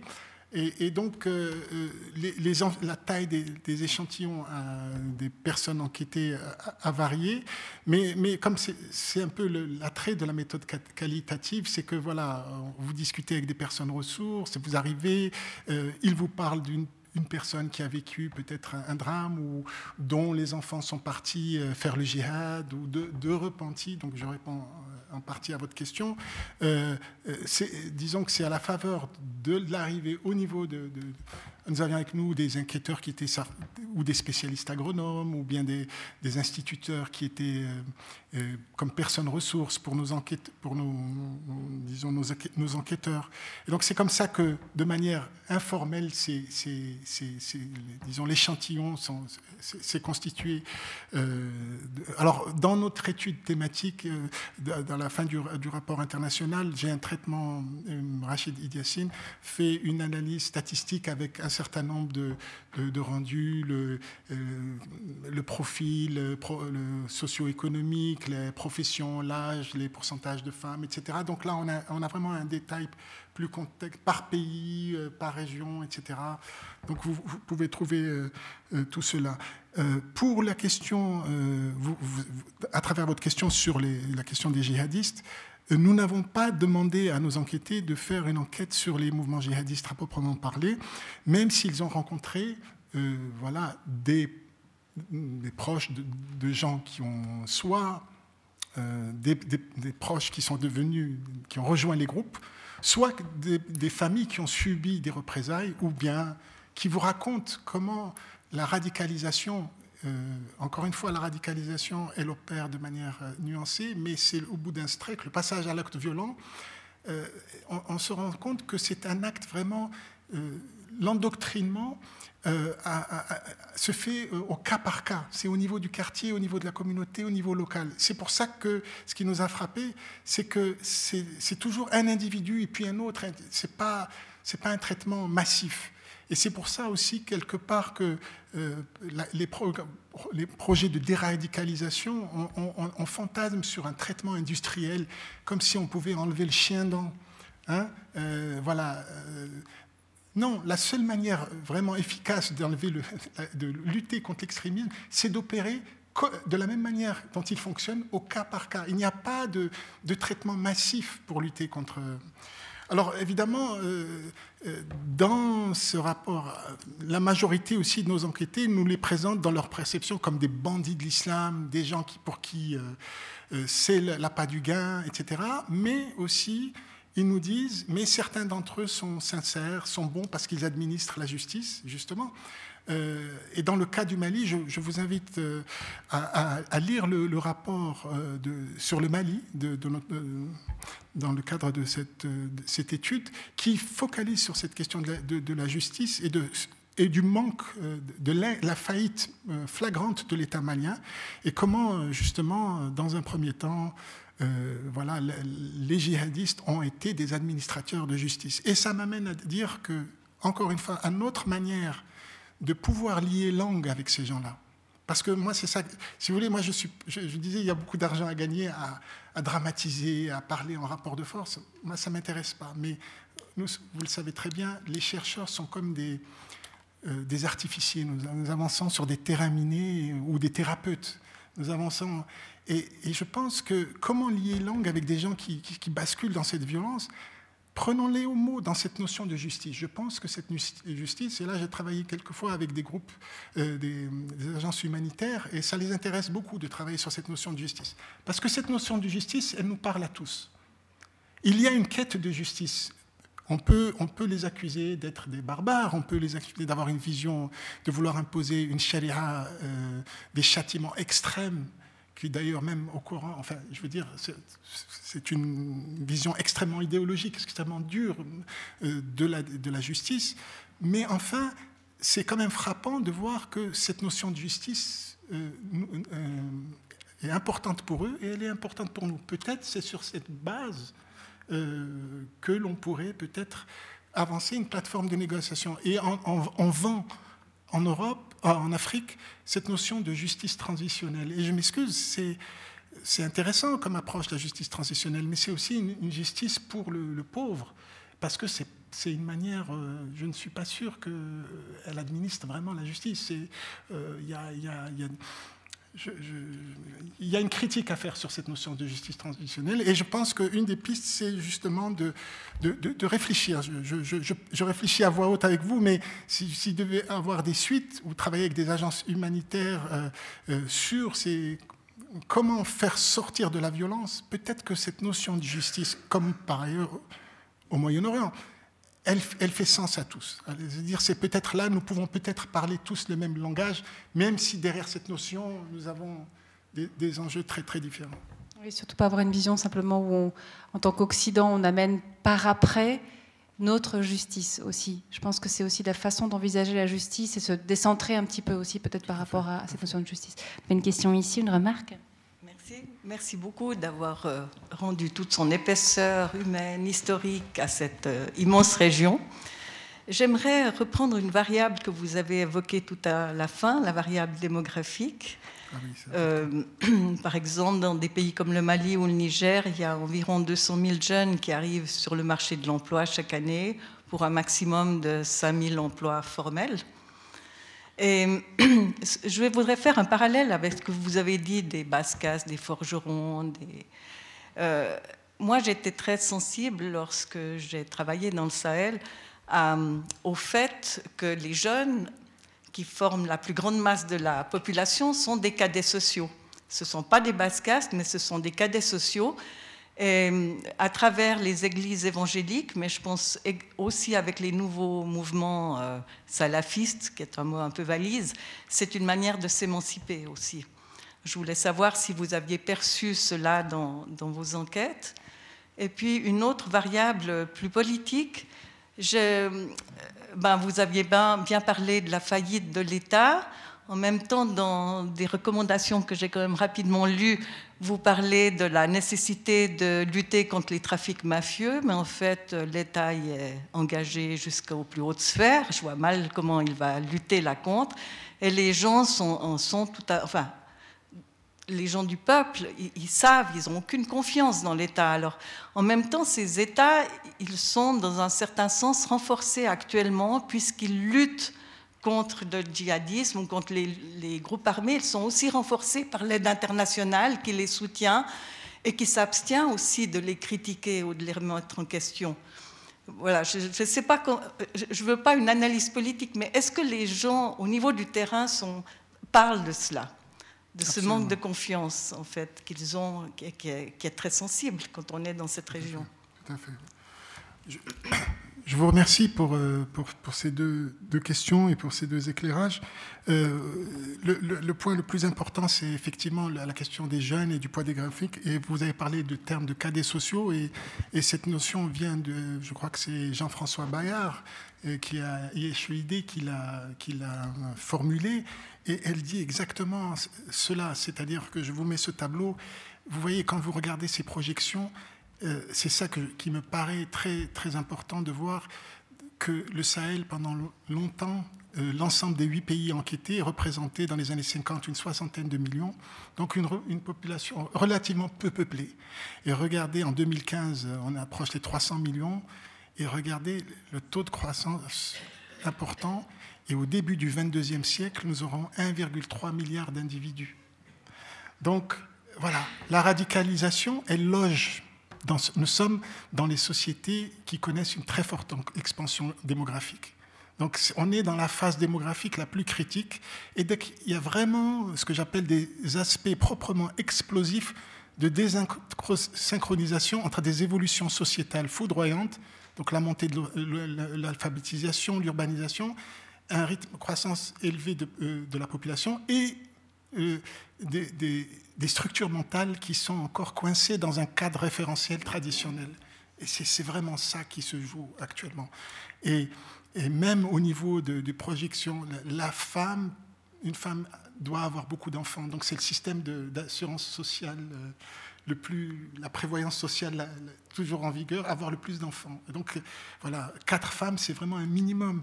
Euh, et, donc, mais les jeunes sont en train de basculer dans une société de plus en plus euh, euh, voilà, moderne, euh, urbanisé. C'est là, disons que le, aussi le dérèglement climatique a affecté le, disons l'agriculture, le, monde des paysans. Les, nomades voient leur mode de vie de plus en plus rendu de plus en plus précaire, donc il y a des tensions. Donc c'est tout ça qui se joue. Hein. Donc il, serait faux de voir un seul facteur causal. Hein. Euh, mais je pense que si on voit le facteur démographique ici comme force vraiment interne, là, il est encore plus écrasant. Euh, regardez voir, nous sommes là, les indicateurs démographiques. Vous avez le taux de fécondité de ces pays. Mais regardez, vous avez le Niger, plus de 7 euh, enfants par, femme. Donc, vous avez ce, ce, taux de fécondité extraordinaire et avec une alphabétisation de masse. Vous avez des jeunes éduqués qui arrivent sur le marché, comme vous le, comme vous le dites, et qui représentent euh, l'écrasante majorité de la population, mais les ressources économiques ne sont pas détenues par eux. Les cadets sociaux sont majoritaires, les femmes aussi jouent un rôle extraordinaire, sont majoritaires, mais ce c'est l'aîné qui, mobilise l'essentiel des ressources économiques, des ressources symboliques, c'est lui qui est détenteur de la sagesse, le pouvoir politique, etc. Et c'est cette crise c'est cette tension-là qui, est vraiment euh, qui, est au cœur de cette radicalisation. C'est pour ça qu'il faut le voir comme un phénomène de transition, une, expression d'une violence qui, est inscrite, encore une fois, dans, cette phase particulière. J'aimerais donner l'exemple sur euh, ce qu'on a vécu au Maghreb, la phase aussi, euh, par exemple, en Algérie. En Algérie, au début des années 70, le taux de fécondité était plus de 4, voire 5 enfants par femme. Et quelque part, cet islamisme qui est venu dans la décennie 90 traduit une sorte d'anxiété métaphysique hein, d'une société où il y a une forte croissance et une quête de sens, et donc ce passage à la violence. Aujourd'hui, les pays d'Afrique du Nord ont, en, dessous, en, dessous de 3. Donc la transition en 30 ou 40 ans a joué. Ça a été le cas aussi de, l'Iran révolutionnaire. Aujourd'hui, l'Iran, du point de vue de la structure démographique euh, de sa société, euh, elle est alignée aux, pays européens, deux enfants et quelques par, euh, par femme. Donc c'est pour vous dire que, que, là, nous sommes vraiment au début d'une phase. Et donc effectivement, ces jeunes qui sont massifs et qui sont des cadets sociaux sont victimes, mais des agents, comme les femmes, victimes et agents de cette radicalisation et de cette violence. Hein. Euh, pour revenir à l'État, évidemment, l'État, l'État euh, bénéficie de, voilà, d'un certain nombre d'appuis. Euh, il y a des problèmes massifs de détournement, de corruption, etc. Quoique derrière ce mot, il faudrait aussi nuancer parce que euh, mais, mais, effectivement, il y, a, il y, a, à travers la lutte contre le djihadisme, euh, ils bénéficient de l'aide internationale. Il y a aussi, euh, on, leur, laisse aussi carte blanche pour un certain nombre de volets. je dois dire que, en toute honnêteté, dans le cadre de notre enquête, on devait aussi évaluer les questions du commerce illicite, hein, par exemple comme le trafic de drogue. Et là aussi, on s'est rendu compte que c'était pas pertinent de traiter ces questions parce que au niveau des États, c'est un problème qui, euh, voilà, le, marché de la drogue au niveau mondial représente comme le marché des armements quelque chose de gigantesque. On ne peut pas demander à des États locaux de faire, euh, voilà, comme je l'ai cité pour, la lutte contre les, mouvements euh, extrémistes, on ne peut pas demander aux États. Il y a un problème aussi, il faut peut-être aussi revoir l'histoire de la prohibition de la drogue parce que ça profite toujours. Euh, donc là aussi, il faut peut-être voir des, changements de paradigme. Ça dépasse le cadre de l'enquête, mais clairement, l'État euh, euh, a tout intérêt à ce qu'on ait une vision extrêmement réductrice de la radicalisation et, vraiment diabolisant l'ennemi, puisqu'on lui donne voilà, un pouvoir et puis toute une économie, et qu'on l'assiste de, toute, et qu'au nom de cette lutte, on peut lui pardonner un, certain nombre d'errements ou d'erreurs. Et puis, euh, pareillement, par rapport à, ces luttes contre les commerces illicites, etc., il s'autorise aussi beaucoup, il y a beaucoup à dire. Donc je vous confirme que les, populations se montrent très, très, euh, font montre d'un grand humour et d'un, voilà, de grandes moqueries sur euh, les représentants de l'État et de, voilà, de ce qu'ils peuvent, euh, ce qu'ils peuvent commettre comme, comme détournement. Mais ce qui, par contre, leur fait souci, c'est, voilà, c'est quand vous avez vraiment cette crainte, cette peur du soldat, ça c'est revenu constamment dans les zones de violence, que ils veulent accueillir, le soldat comme celui qui va les sauver, leur apporter la, sécurité, et ils se retrouvent victimes. certains qui, étaient dans des camps de réfugiés euh, au Cameroun ou au nord-est nigérian racontent des témoignages horribles, ce qui fait que de part et d'autre, ils sont, pris entre l'étau et l'enclume, si je puis dire. C'est vrai qu'on a la crise de confiance vis-à-vis de l'État, mais aussi de, ces forces, euh, de cette armée, de cette police, de ces forces aussi qui viennent de, de l'Occident. Vous avez une question, de remarque ici? Merci. Vous utilisez le concept de, perception au lieu de représentation, me semble-t-il. J'aimerais savoir pourquoi vous avez fait ce choix. ça n'a pas tout à fait le même sens. Et puis pour ce qui concerne euh, du, dialogue avec euh, les groupes euh, violents ou les djihadistes, est-ce qu'on ne se pose pas la question de l'interlocuteur et surtout de la légitimité de l'interlocuteur?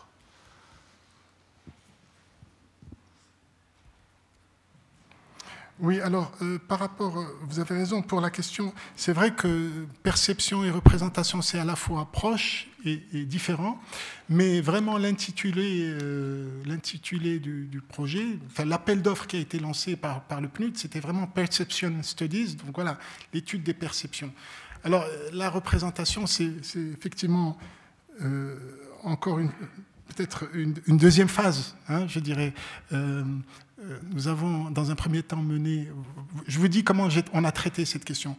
Euh, mes équipes, euh, quand on, est parti au moment de l'enquête, vraiment, on s'est dit faisons de, faisons de notre. Voilà, soyons d'excellents enquêteurs en sciences sociales, essayons d'être vraiment comme une table vierge, faisons un grand effort de parcimonie théorique, essayons de ne pas, de, ne pas avoir de grille analytique. Nous allons focaliser sur comment récolter la, la parole, écouter les enquêter et de la meilleure manière. Donc, je vous avais dit, on était extrêmement bien préparés. Et à travers un guide d'entretien, de, récolter leur perception. Et à travers les noms, les mots, qui les notions qu'ils définissent, etc., on a eu énormément de données. Et à partir de là, il a fallu faire le travail de production d'un rapport par pays et là, j'ai dit, il faut, là, c'est là où il faut mobiliser la théorie. Il, faut, il va falloir pour nous que nous conceptualisons sur, certaines, sur certaines notions. Hein. donc, et c'est là où je pense que la représentation euh, entre en jeu. Euh, peut-être c'est lié à... Euh, on pourrait dire les choses différemment. Les gens nous ont parlé, on n'était pas sûr forcément que tout ce que nous disait était parfaitement audible ou compréhensible, et nous avons essayé de mettre des sous-titres voilà, à ce qu'il nous disait. Pour, et, donc on a fait un, effort théorique. Et euh, je, pourrais, je pourrais vous donner un exemple, euh, tout d'abord, euh, de, montrer que ce, qui apparaît, alors justement, c'est perception, représentation ce qui apparaît, c'est que justement le, vocabulaire, euh, il apparaît que les conflits d'aujourd'hui, de notre temps, sont des conflits pas simplement pour des enjeux de territoire ou pour des causes, etc., mais qui, le théâtre des opérations est beaucoup sur le plan de la communication et de la sémantique et de la sémiotique. Sémantique, ça veut dire signification, les signes, tout ce qui fait signe, et, sémiotique, voilà. Euh, voilà, sémantique et sémiotique au niveau du symbole. Et, nous avons ça. Regardez l'affaire des caricatures, l'affaire de Charlie Hebdo, quand on dit nous sommes tous des, Charlie. De l'autre côté, il y avait un général, qui, euh, Michel Johanna, qui m'a fait une excellente étude sur la sécurité au Sahel. Il a écrit un article sur dire nous sommes tous des Koulibaly. Au Sahel, Koulibaly n'est pas un nom euh, d'année, c'est un nom très, très aimé, très, couru. Donc, vous voyez, les, enjeux des, perceptions, des représentations, et, nous, pouvons aller vite au clash. Je vous ai sorti l'histoire des caricatures ou de Charlie Hebdo.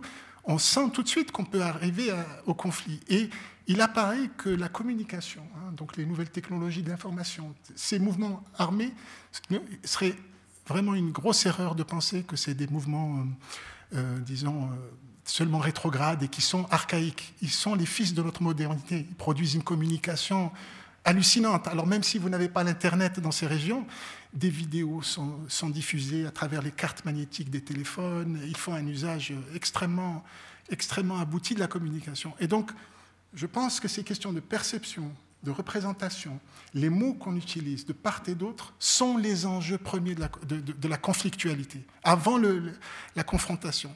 Et un exemple peut-être qui, peut parler entre la perception et la représentation, c'est qui est ressorti de notre euh, enquête, par exemple, sur la notion de djihad, euh, puisque ce sont des djihadistes. Hein. Donc, euh, alors ce mot vient de l'arabe, djihad.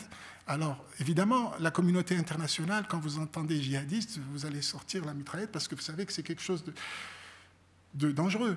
Moi, j'ai vu, j'étais au Nigeria, dans des rencontres euh, avec des personnes ressources, dans un cadre de dialogue interreligieux, des chrétiens victimes de la barbarie de Boko Haram, mais, les musulmans aussi sont victimes de cette barbarie, demander instamment à des leaders religieux de condamner le djihad. Et je voyais, par exemple, l'imam avec les larmes couler en disant je ne peux pas condamner. Nous, nous condamnons, voilà une réponse qui est venue très fortement aussi. Nous condamnons les actes mais nous ne condamnons pas les auteurs de ces gens.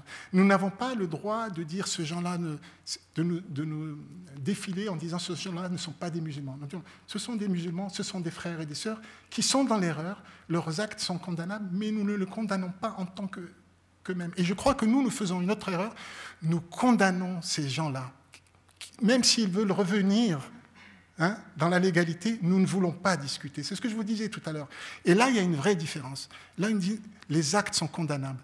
Je condamne les actions violentes, mais je ne peux pas condamner le djihad parce que le djihad fait partie de la foi du musulman. Mais qu'est-ce que ça veut dire le djihad eh bien, on s'est rendu compte que, le dit, moi, moi, je suis, voilà, les gens nous disent, je suis un djihadiste j'ai dix enfants, je suis monogame, je dois survivre et je dois trouver de quoi nourrir tous les jours, je dois me battre pour trouver euh, de quoi nourrir ma famille. Je fais le djihad.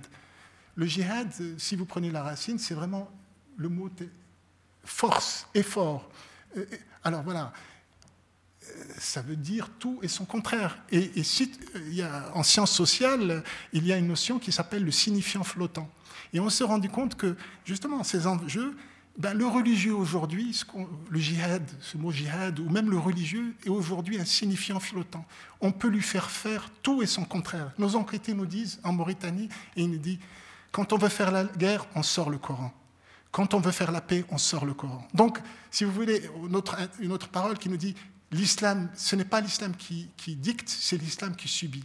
Donc, quand vous comprenez à, travers votre enquête que, à travers ces notions de djihad, par exemple, nous faisons le jeu des extrémistes en voulant condamner le djihad, alors que c'est de, la vie écrasant de, de témoigner une part consubstantielle de la foi du musulman de base, nous faisons le jeu en, laissant juste la, sémantique militaire, l'acceptation martiale, l'aspect guerre offensive, qui n'est qu'un aspect de cette notion de, djihad.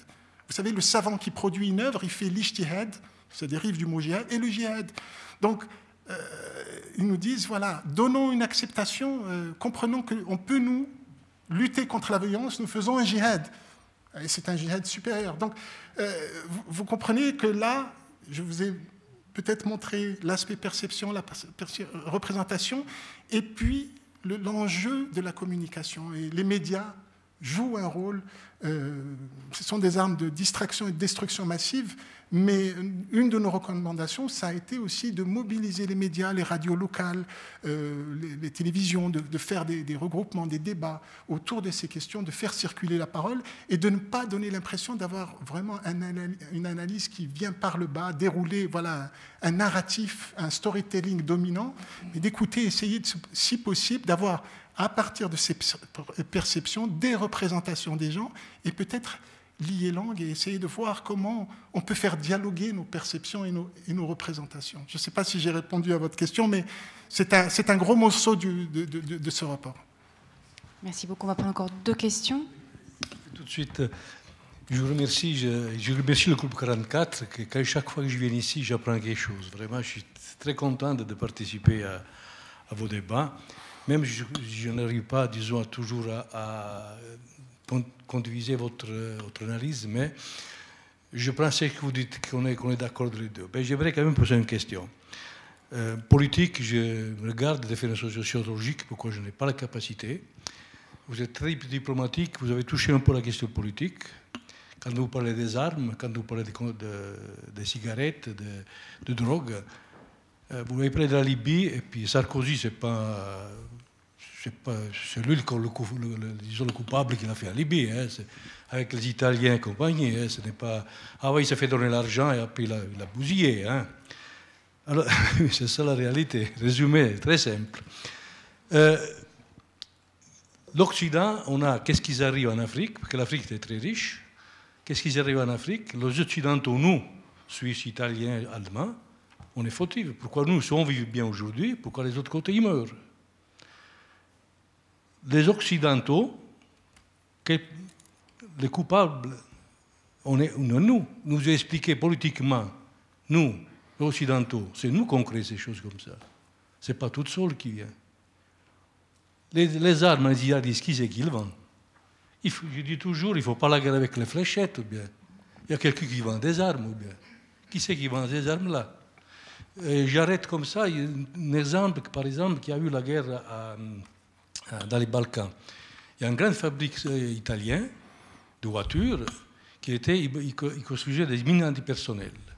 D'un côté, ils vendaient des mines antipersonnelles, de l'autre côté, ils donnaient l'argent pour faire des, des de paix. Voilà l'incohérence de nos Occidentaux. Voilà, merci beaucoup. Ben écoutez, je suis ravi de tous ces éclairages parce que vraiment, ça permet d'aborder les différentes facettes. Et évidemment, il y a tellement de facettes, mais vous, chacune de vos questions apporte un éclairage. Et là aussi, euh, euh, moi, j'ai focalisé, vous avez remarqué, je n'ai pas cherché à parler des facteurs externes, hein, des facteurs internes pour expliquer. Mais il y a des facteurs externes, comme vous avez mentionné. Et effectivement, quand vous voyez, euh, tout d'abord, l'Algérie a, terminé sa décennie sanglante, avait ses propres groupes islamistes armés qui était, entre parenthèses, infiltré par les services de sécurité, manipulé, à la faveur des hausses du, prix du pétrole et du gaz, à la fin des années 90, Bouteflika rachète une réconciliation nationale, voilà, calme la situation, mais les, groupes armés ont été un peu ramenés vers le sud, externalisés vers le Mali. Pendant des années, ces groupes Je, voulais vous faire écouter un, témoignage de Isaïe qui raconte ça très bien et qui les a vus dans les années 2000, lui, pendant qu'il faisait du terrain, euh, voyait ces groupes circuler avec des moyens. Ils faisaient essentiellement du rapt d'occidentaux. Pas de violence, ils ont accumulé un butin de guerre extraordinaire. Ils achetaient des armes, et vous avez raison, ces armes, voilà, ces armes de Boko Haram et de, de elles viennent d'où? Elles viennent d'où? Qui c'est qui les fournit? D'accord Sachant aussi la matrice idéologique, que ce soit aussi pour Daesh, etc. Enfin, la matrice, c'est quand même aussi l'Arabie saoudite, qui est un des alliés inconditionnels de, l'Occident et qui vend à très bon marché l'or noir, qui est le sang vital de l'économie mondiale. Donc, euh, regardez, bon, ce n'est plus le Sahel, mais c'est tout proche, mais regardez la guerre qui se, met qui se fait au, Yémen par l'Arabie saoudite et qui a l'appui de toute, l'Europe. La France qui vend du matériel alors que vous avez une tragédie humanitaire qui se déroule au Yémen. Donc, ça vous donne une idée aussi des enjeux. Évidemment, la destruction de la Libye. Évidemment, euh, Kadhafi est un dictateur sanguinaire, il n'est pas question ici de le, défendre, mais enfin, il a été reçu pendant des décennies, euh, voilà, partout, dans toutes les capitales, il a, noué des, alliances. Bon, euh, c'est de notoriété publique qu'il a joué un rôle dans le financement de la campagne du président Sarkozy, et la manière dont l'État libyen s'est effondré, euh, ça a causé ce désordre. C'est à partir de ce moment-là. Donc, évidemment, je, je, ne peux que vous dire, que appuyer avec vous, parce que moi aussi, je suis, je suis occidental, et, si vous voulez, je suis suisse et marocain, je suis européen et africain, et, je ne peux que, que appeler à... Voilà, on, dit l'Europe, c'est la culture du doute et de l'autocritique, mais il faut faire un travail d'autocritique sur les ingérences et sur le rôle. Voilà, la, catastrophe libyenne, c'est vraiment c'est ce qui a causé aussi euh, ce, chaos euh, au Mali et, par la suite euh, dans, la région, et sachant que la Libye de Kadhafi avait énormément de défauts. Mais, la, Libye de Kadhafi était extrêmement bien vue dans la région du Sahel parce qu'il a énormément investi euh, dans, ces pays et donc les populations percevaient ce pays comme une terre de migration, une terre, terre, un pays euh, frère où il y avait vraiment une coopération. Et du jour au lendemain, ben, c'est de ce pays que le chaos est venu. Donc ça, c'est pour expliquer qu'il y a des facteurs externes. Alors, quand vous avez l'éclairage des facteurs externes et des facteurs internes, vous avez une vision un peu plus, compliquée et un peu plus complète, mais, mais effectivement, euh, euh, c'est pour ça aussi que j'insiste qu'il est temps de faire ce que vous appelez un travail critique pour penser à une sortie de la violence.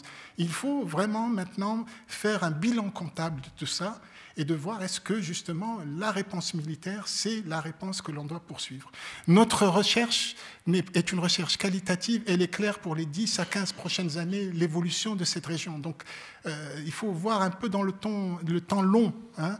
Euh, c'est un peu sur là qu'il faut investir et, je ne peux qu'appuyer votre, votre regard critique sur, sur la, l'action de la communauté internationale.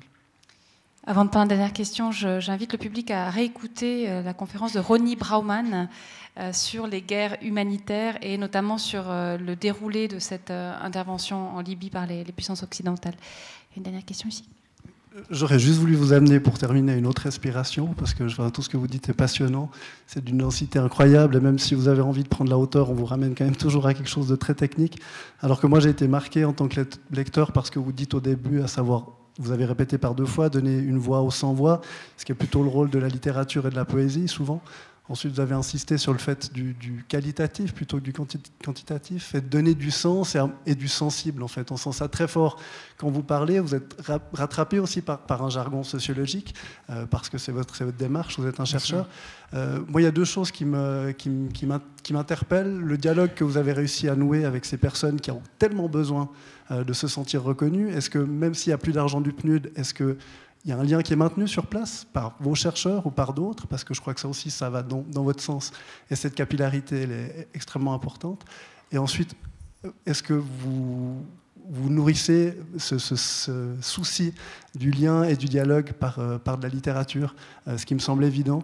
Euh, peut-être ça vous permettra du coup de, de décoller un petit peu de, ces chiffres-ci euh, auxquels vous êtes rattaché de nouveau parce que vous avez des comptes à rendre. Moi, j'aimerais savoir ce qui vous nourrit dans votre verticalité parce que je pense que si les gens là-bas n'ont pas peur, c'est aussi parce qu'ils sont très verticaux. Merci encore pour cette euh, magnifique euh, éclairage et pour ce, questionnement. pour vous parler très franchement, le projet du PNUD envisageait cette étude des perceptions comme une première étape pour nous construire un réseau et puis ensuite redévelopper toutes sortes d'approches. Donc, je peux dire qu'au terme de cette enquête, nous avons établi un réseau d'un millier de personnes qui peuvent nous amener, qui, euh, voilà, qui peuvent étendre. Et nous avons fait un certain nombre de recommandations sur toutes sortes de volets. Euh, euh, voilà, Malheureusement, je dois avouer, parce que je suis, je suis intéressé, moi, par, en tant que chercheur aussi, je disais artificier, en avance terminé, thérapeute, mais je suis intéressé par des expériences de vérité. C'est peut-être en lien aussi avec l'univers de la, de, voilà, du, non-linéaire, de la, de la euh, littérature ou de la culture dans un sens large. Mais je dois, je dois vous avouer que les Nations il y a dans ce rapport, alors si vous voulez, on a beau tamiser, mettre les mots, euh, présenter un rapport assez, euh, assez soft, mais si vous voulez, il ressort de cette enquête des vérités ou des faits embarrassants pour les États de la région. Et là, nous parlons des Nations Unies. Les Nations Unies ne sont pas des entités amenées à diriger des, des, des, projets de recherche. C'est pour le moindre papier, le moindre article, il, y a faut avoir une revue, euh, disons, une approbation par consensus. D'accord? Ces rapports ont été distribués à un ou deux sommets sur la sécurité au Mali et au, Sénégal, mais euh, ils n'ont pas voulu euh, diffuser ça. Et je pense, je, le dis euh, sincèrement, je pense que ce travail que d'autres personnes ont jugé comme unique. Hein, je, vous, je vous rappelle qu'il y a des gens qui écrivent des livres sur Boko Haram ou, Daesh et qui n'ont jamais quitté leur fauteuil de, Londres, Paris ou Genève. Euh, voilà, sur des coupures, etc. Donc euh, là, on a fait un travail de, terrain et euh, je dois avouer que les Nations Unies n'ont pas voulu promouvoir ce, travail comme ils le méritaient. Et c'est pour ça que j'ai une dette. J'ai une dette vis-à-vis de ces gens-là que, nous sommes allés voir et c'est pour ça que depuis le lancement, grâce à la Fondation Orient Mon Pèlerin de Genève, je, voudrais saluer cette fondation qui a, à l'occasion de la, euh, semaine de, la paix, qui est organisée par l'Institut des hautes études internationales et du développement au Palais des Nations, nous avons lancé, nous avons fait le travail que le PNUD ou le Centre HD devait faire. Nous l'avons fait. Et depuis, ça a suscité, parce que nous faisons remonter des, faits tellement intéressants, tellement ignorés, et qui nous donnent des totalement différent de, je m'excuse, de la médiocrité des experts qui, euh, justement profitent de cette industrie sur la radicalisation, la déradicalisation, la sécurité ou l'insécurité. Ces termes, pour moi, s'équivalent. Je veux euh, euh, ça a déclenché le lancement véritable de, cette recherche. Je participais avec mes chercheurs à un colloque à Rabat euh, sur sortie de la violence, euh, violence et sortie de la violence en Afrique méditerranéenne, sahélienne, c'est un colloque de niveau exceptionnel. Et je vois des chercheurs, des penseurs d'Afrique qui maîtrisent clairement ces dossiers totalement et qui sont des véritables ambassadeurs et qui sont aussi indépendants des pouvoirs en place. Vous avez vraiment des gens qui maîtrisent le côté, les approches sécuritaires, les approches anthropologiques de la violence, les approches du religieux. Euh, vous avez vraiment de grandes intelligences. Et pour moi, euh, je poursuis ce, travail, donc j'ai une dette vis-à-vis de ces gens-là et je dois être le traducteur, le passeur pour faire porter cette voix parce que je vois que les Nations Unies n'ont pas fait leur travail comme ils avaient promis qu'ils allaient le faire. Et donc pour moi, c'est une dette que je vais poursuivre. Euh, voilà, partager, partager le plus possible. Et, chaque fois que je peux, voilà, je, dirais, si vous voulez travailler sur le Sahel, euh, je, ne m'invitez pas moi, hein, j'ai vraiment un réseau exceptionnel. Et à ce propos, c'est important que vous signaliez la question de la littérature ou de la pensée, parce que dans un de, mes mandats, j'avais euh, cofondé le Centre d'études d'Al Jazeera au Moyen-Orient, à l'époque, dans une plateforme qui s'appelait Al Jazeera, qui a joué un rôle historique dans le monde arabe. C'était une expérience passionnante sur le plan de la communication, mais sur le plan de l'intellectualité, je me suis énormément ennuyé au Moyen-Orient. À la différence où j'ai cette aventure, j'ai parlé d'une aventure intellectuelle, j'ai rencontré des intelligences remarquables. Et effectivement, vous avez des grands penseurs de ces régions. Vous avez, qui sont maintenant des gens euh, au niveau global. Je peux donner quelques noms. Euh, euh, on en connaît certains, Suleiman Bachir Diane ou bien Achille Melbe, mais, il y en a beaucoup d'autres qui travaillent sur, le terrain, des écrivains, et effectivement, c'est une manière de, poursuivre. Moi, je m'intéresse de plus en plus à, ces voix. J'ai par exemple une chercheuse mauritanienne, une anthropologue magnifique qui vous décode le religieux contemporain, mais d'une manière didactique et avec un style et un, verbe. C'est vraiment, c'est des gens, c'est vraiment maintenant, euh, disons, euh, je pense que nous allons avoir beaucoup à, apprendre de, ces voix et à la faveur de salons culturels, de salons du livre, on ne peut que encourager ces gens de venir témoigner de leur passé, de leur riche passé, des problèmes qu'ils affrontent, qui ne sont pas si éloignés des nôtres. Encore une fois, une étude des perceptions appliquées à la radicalisation en Suisse ou en Europe, une méthodologie qui irait dans les quartiers, voir comment ça se passe concrètement au niveau local, etc., aurait une portée heuristique. Et effectivement, la culture, toujours ne jamais oublier la culture. Euh, c'est pour ça que je disais euh, tout à l'heure, on parlait, euh, nous traitons du politique, voilà, l'artificier, mais travailler de manière anthropologique avec des anthropologues, avec des sociologues, c'est une manière de rendre cette multidimensionnalité, ce côté artistique, ce côté, le côté spirituel, cette verticalité, voilà, le monde invisible, et toutes ces dimensions qui, qu'il est important d'appréhender pour pouvoir rendre compte euh, de l'évolution d'une société. C'est vrai que je suis sûre que le printemps culturel 2021 euh, saura profiter de, ce, magnifique réseau, surtout pour euh, que dans le fond on ne s'approprie pas à la culture du Sahel, mais qu'on donne la voix à ceux qui, la connaissent parfaitement. Et, c'est la beauté aussi du printemps culturel, c'est qu'il y aura des conférences, mais il y aura aussi des rencontres littéraires certainement, et qu'il y aura vraiment de, quoi faire. Et je retournerai encore un mot qui, je trouve, résume bien votre approche de scientifique, c'est l'éthique. Et je trouve qu'elle est remarquable et je vous en remercie vivement. Elle, donne, euh, est très encourageante. C'est un croisement aussi des approches et, je crois qu'elle est, elle est plus que jamais vitale. Merci beaucoup, Reda Benkiran. Merci à vous. Merci, à vous. Et puis, bah, la discussion se poursuit au bar. Merci à vous.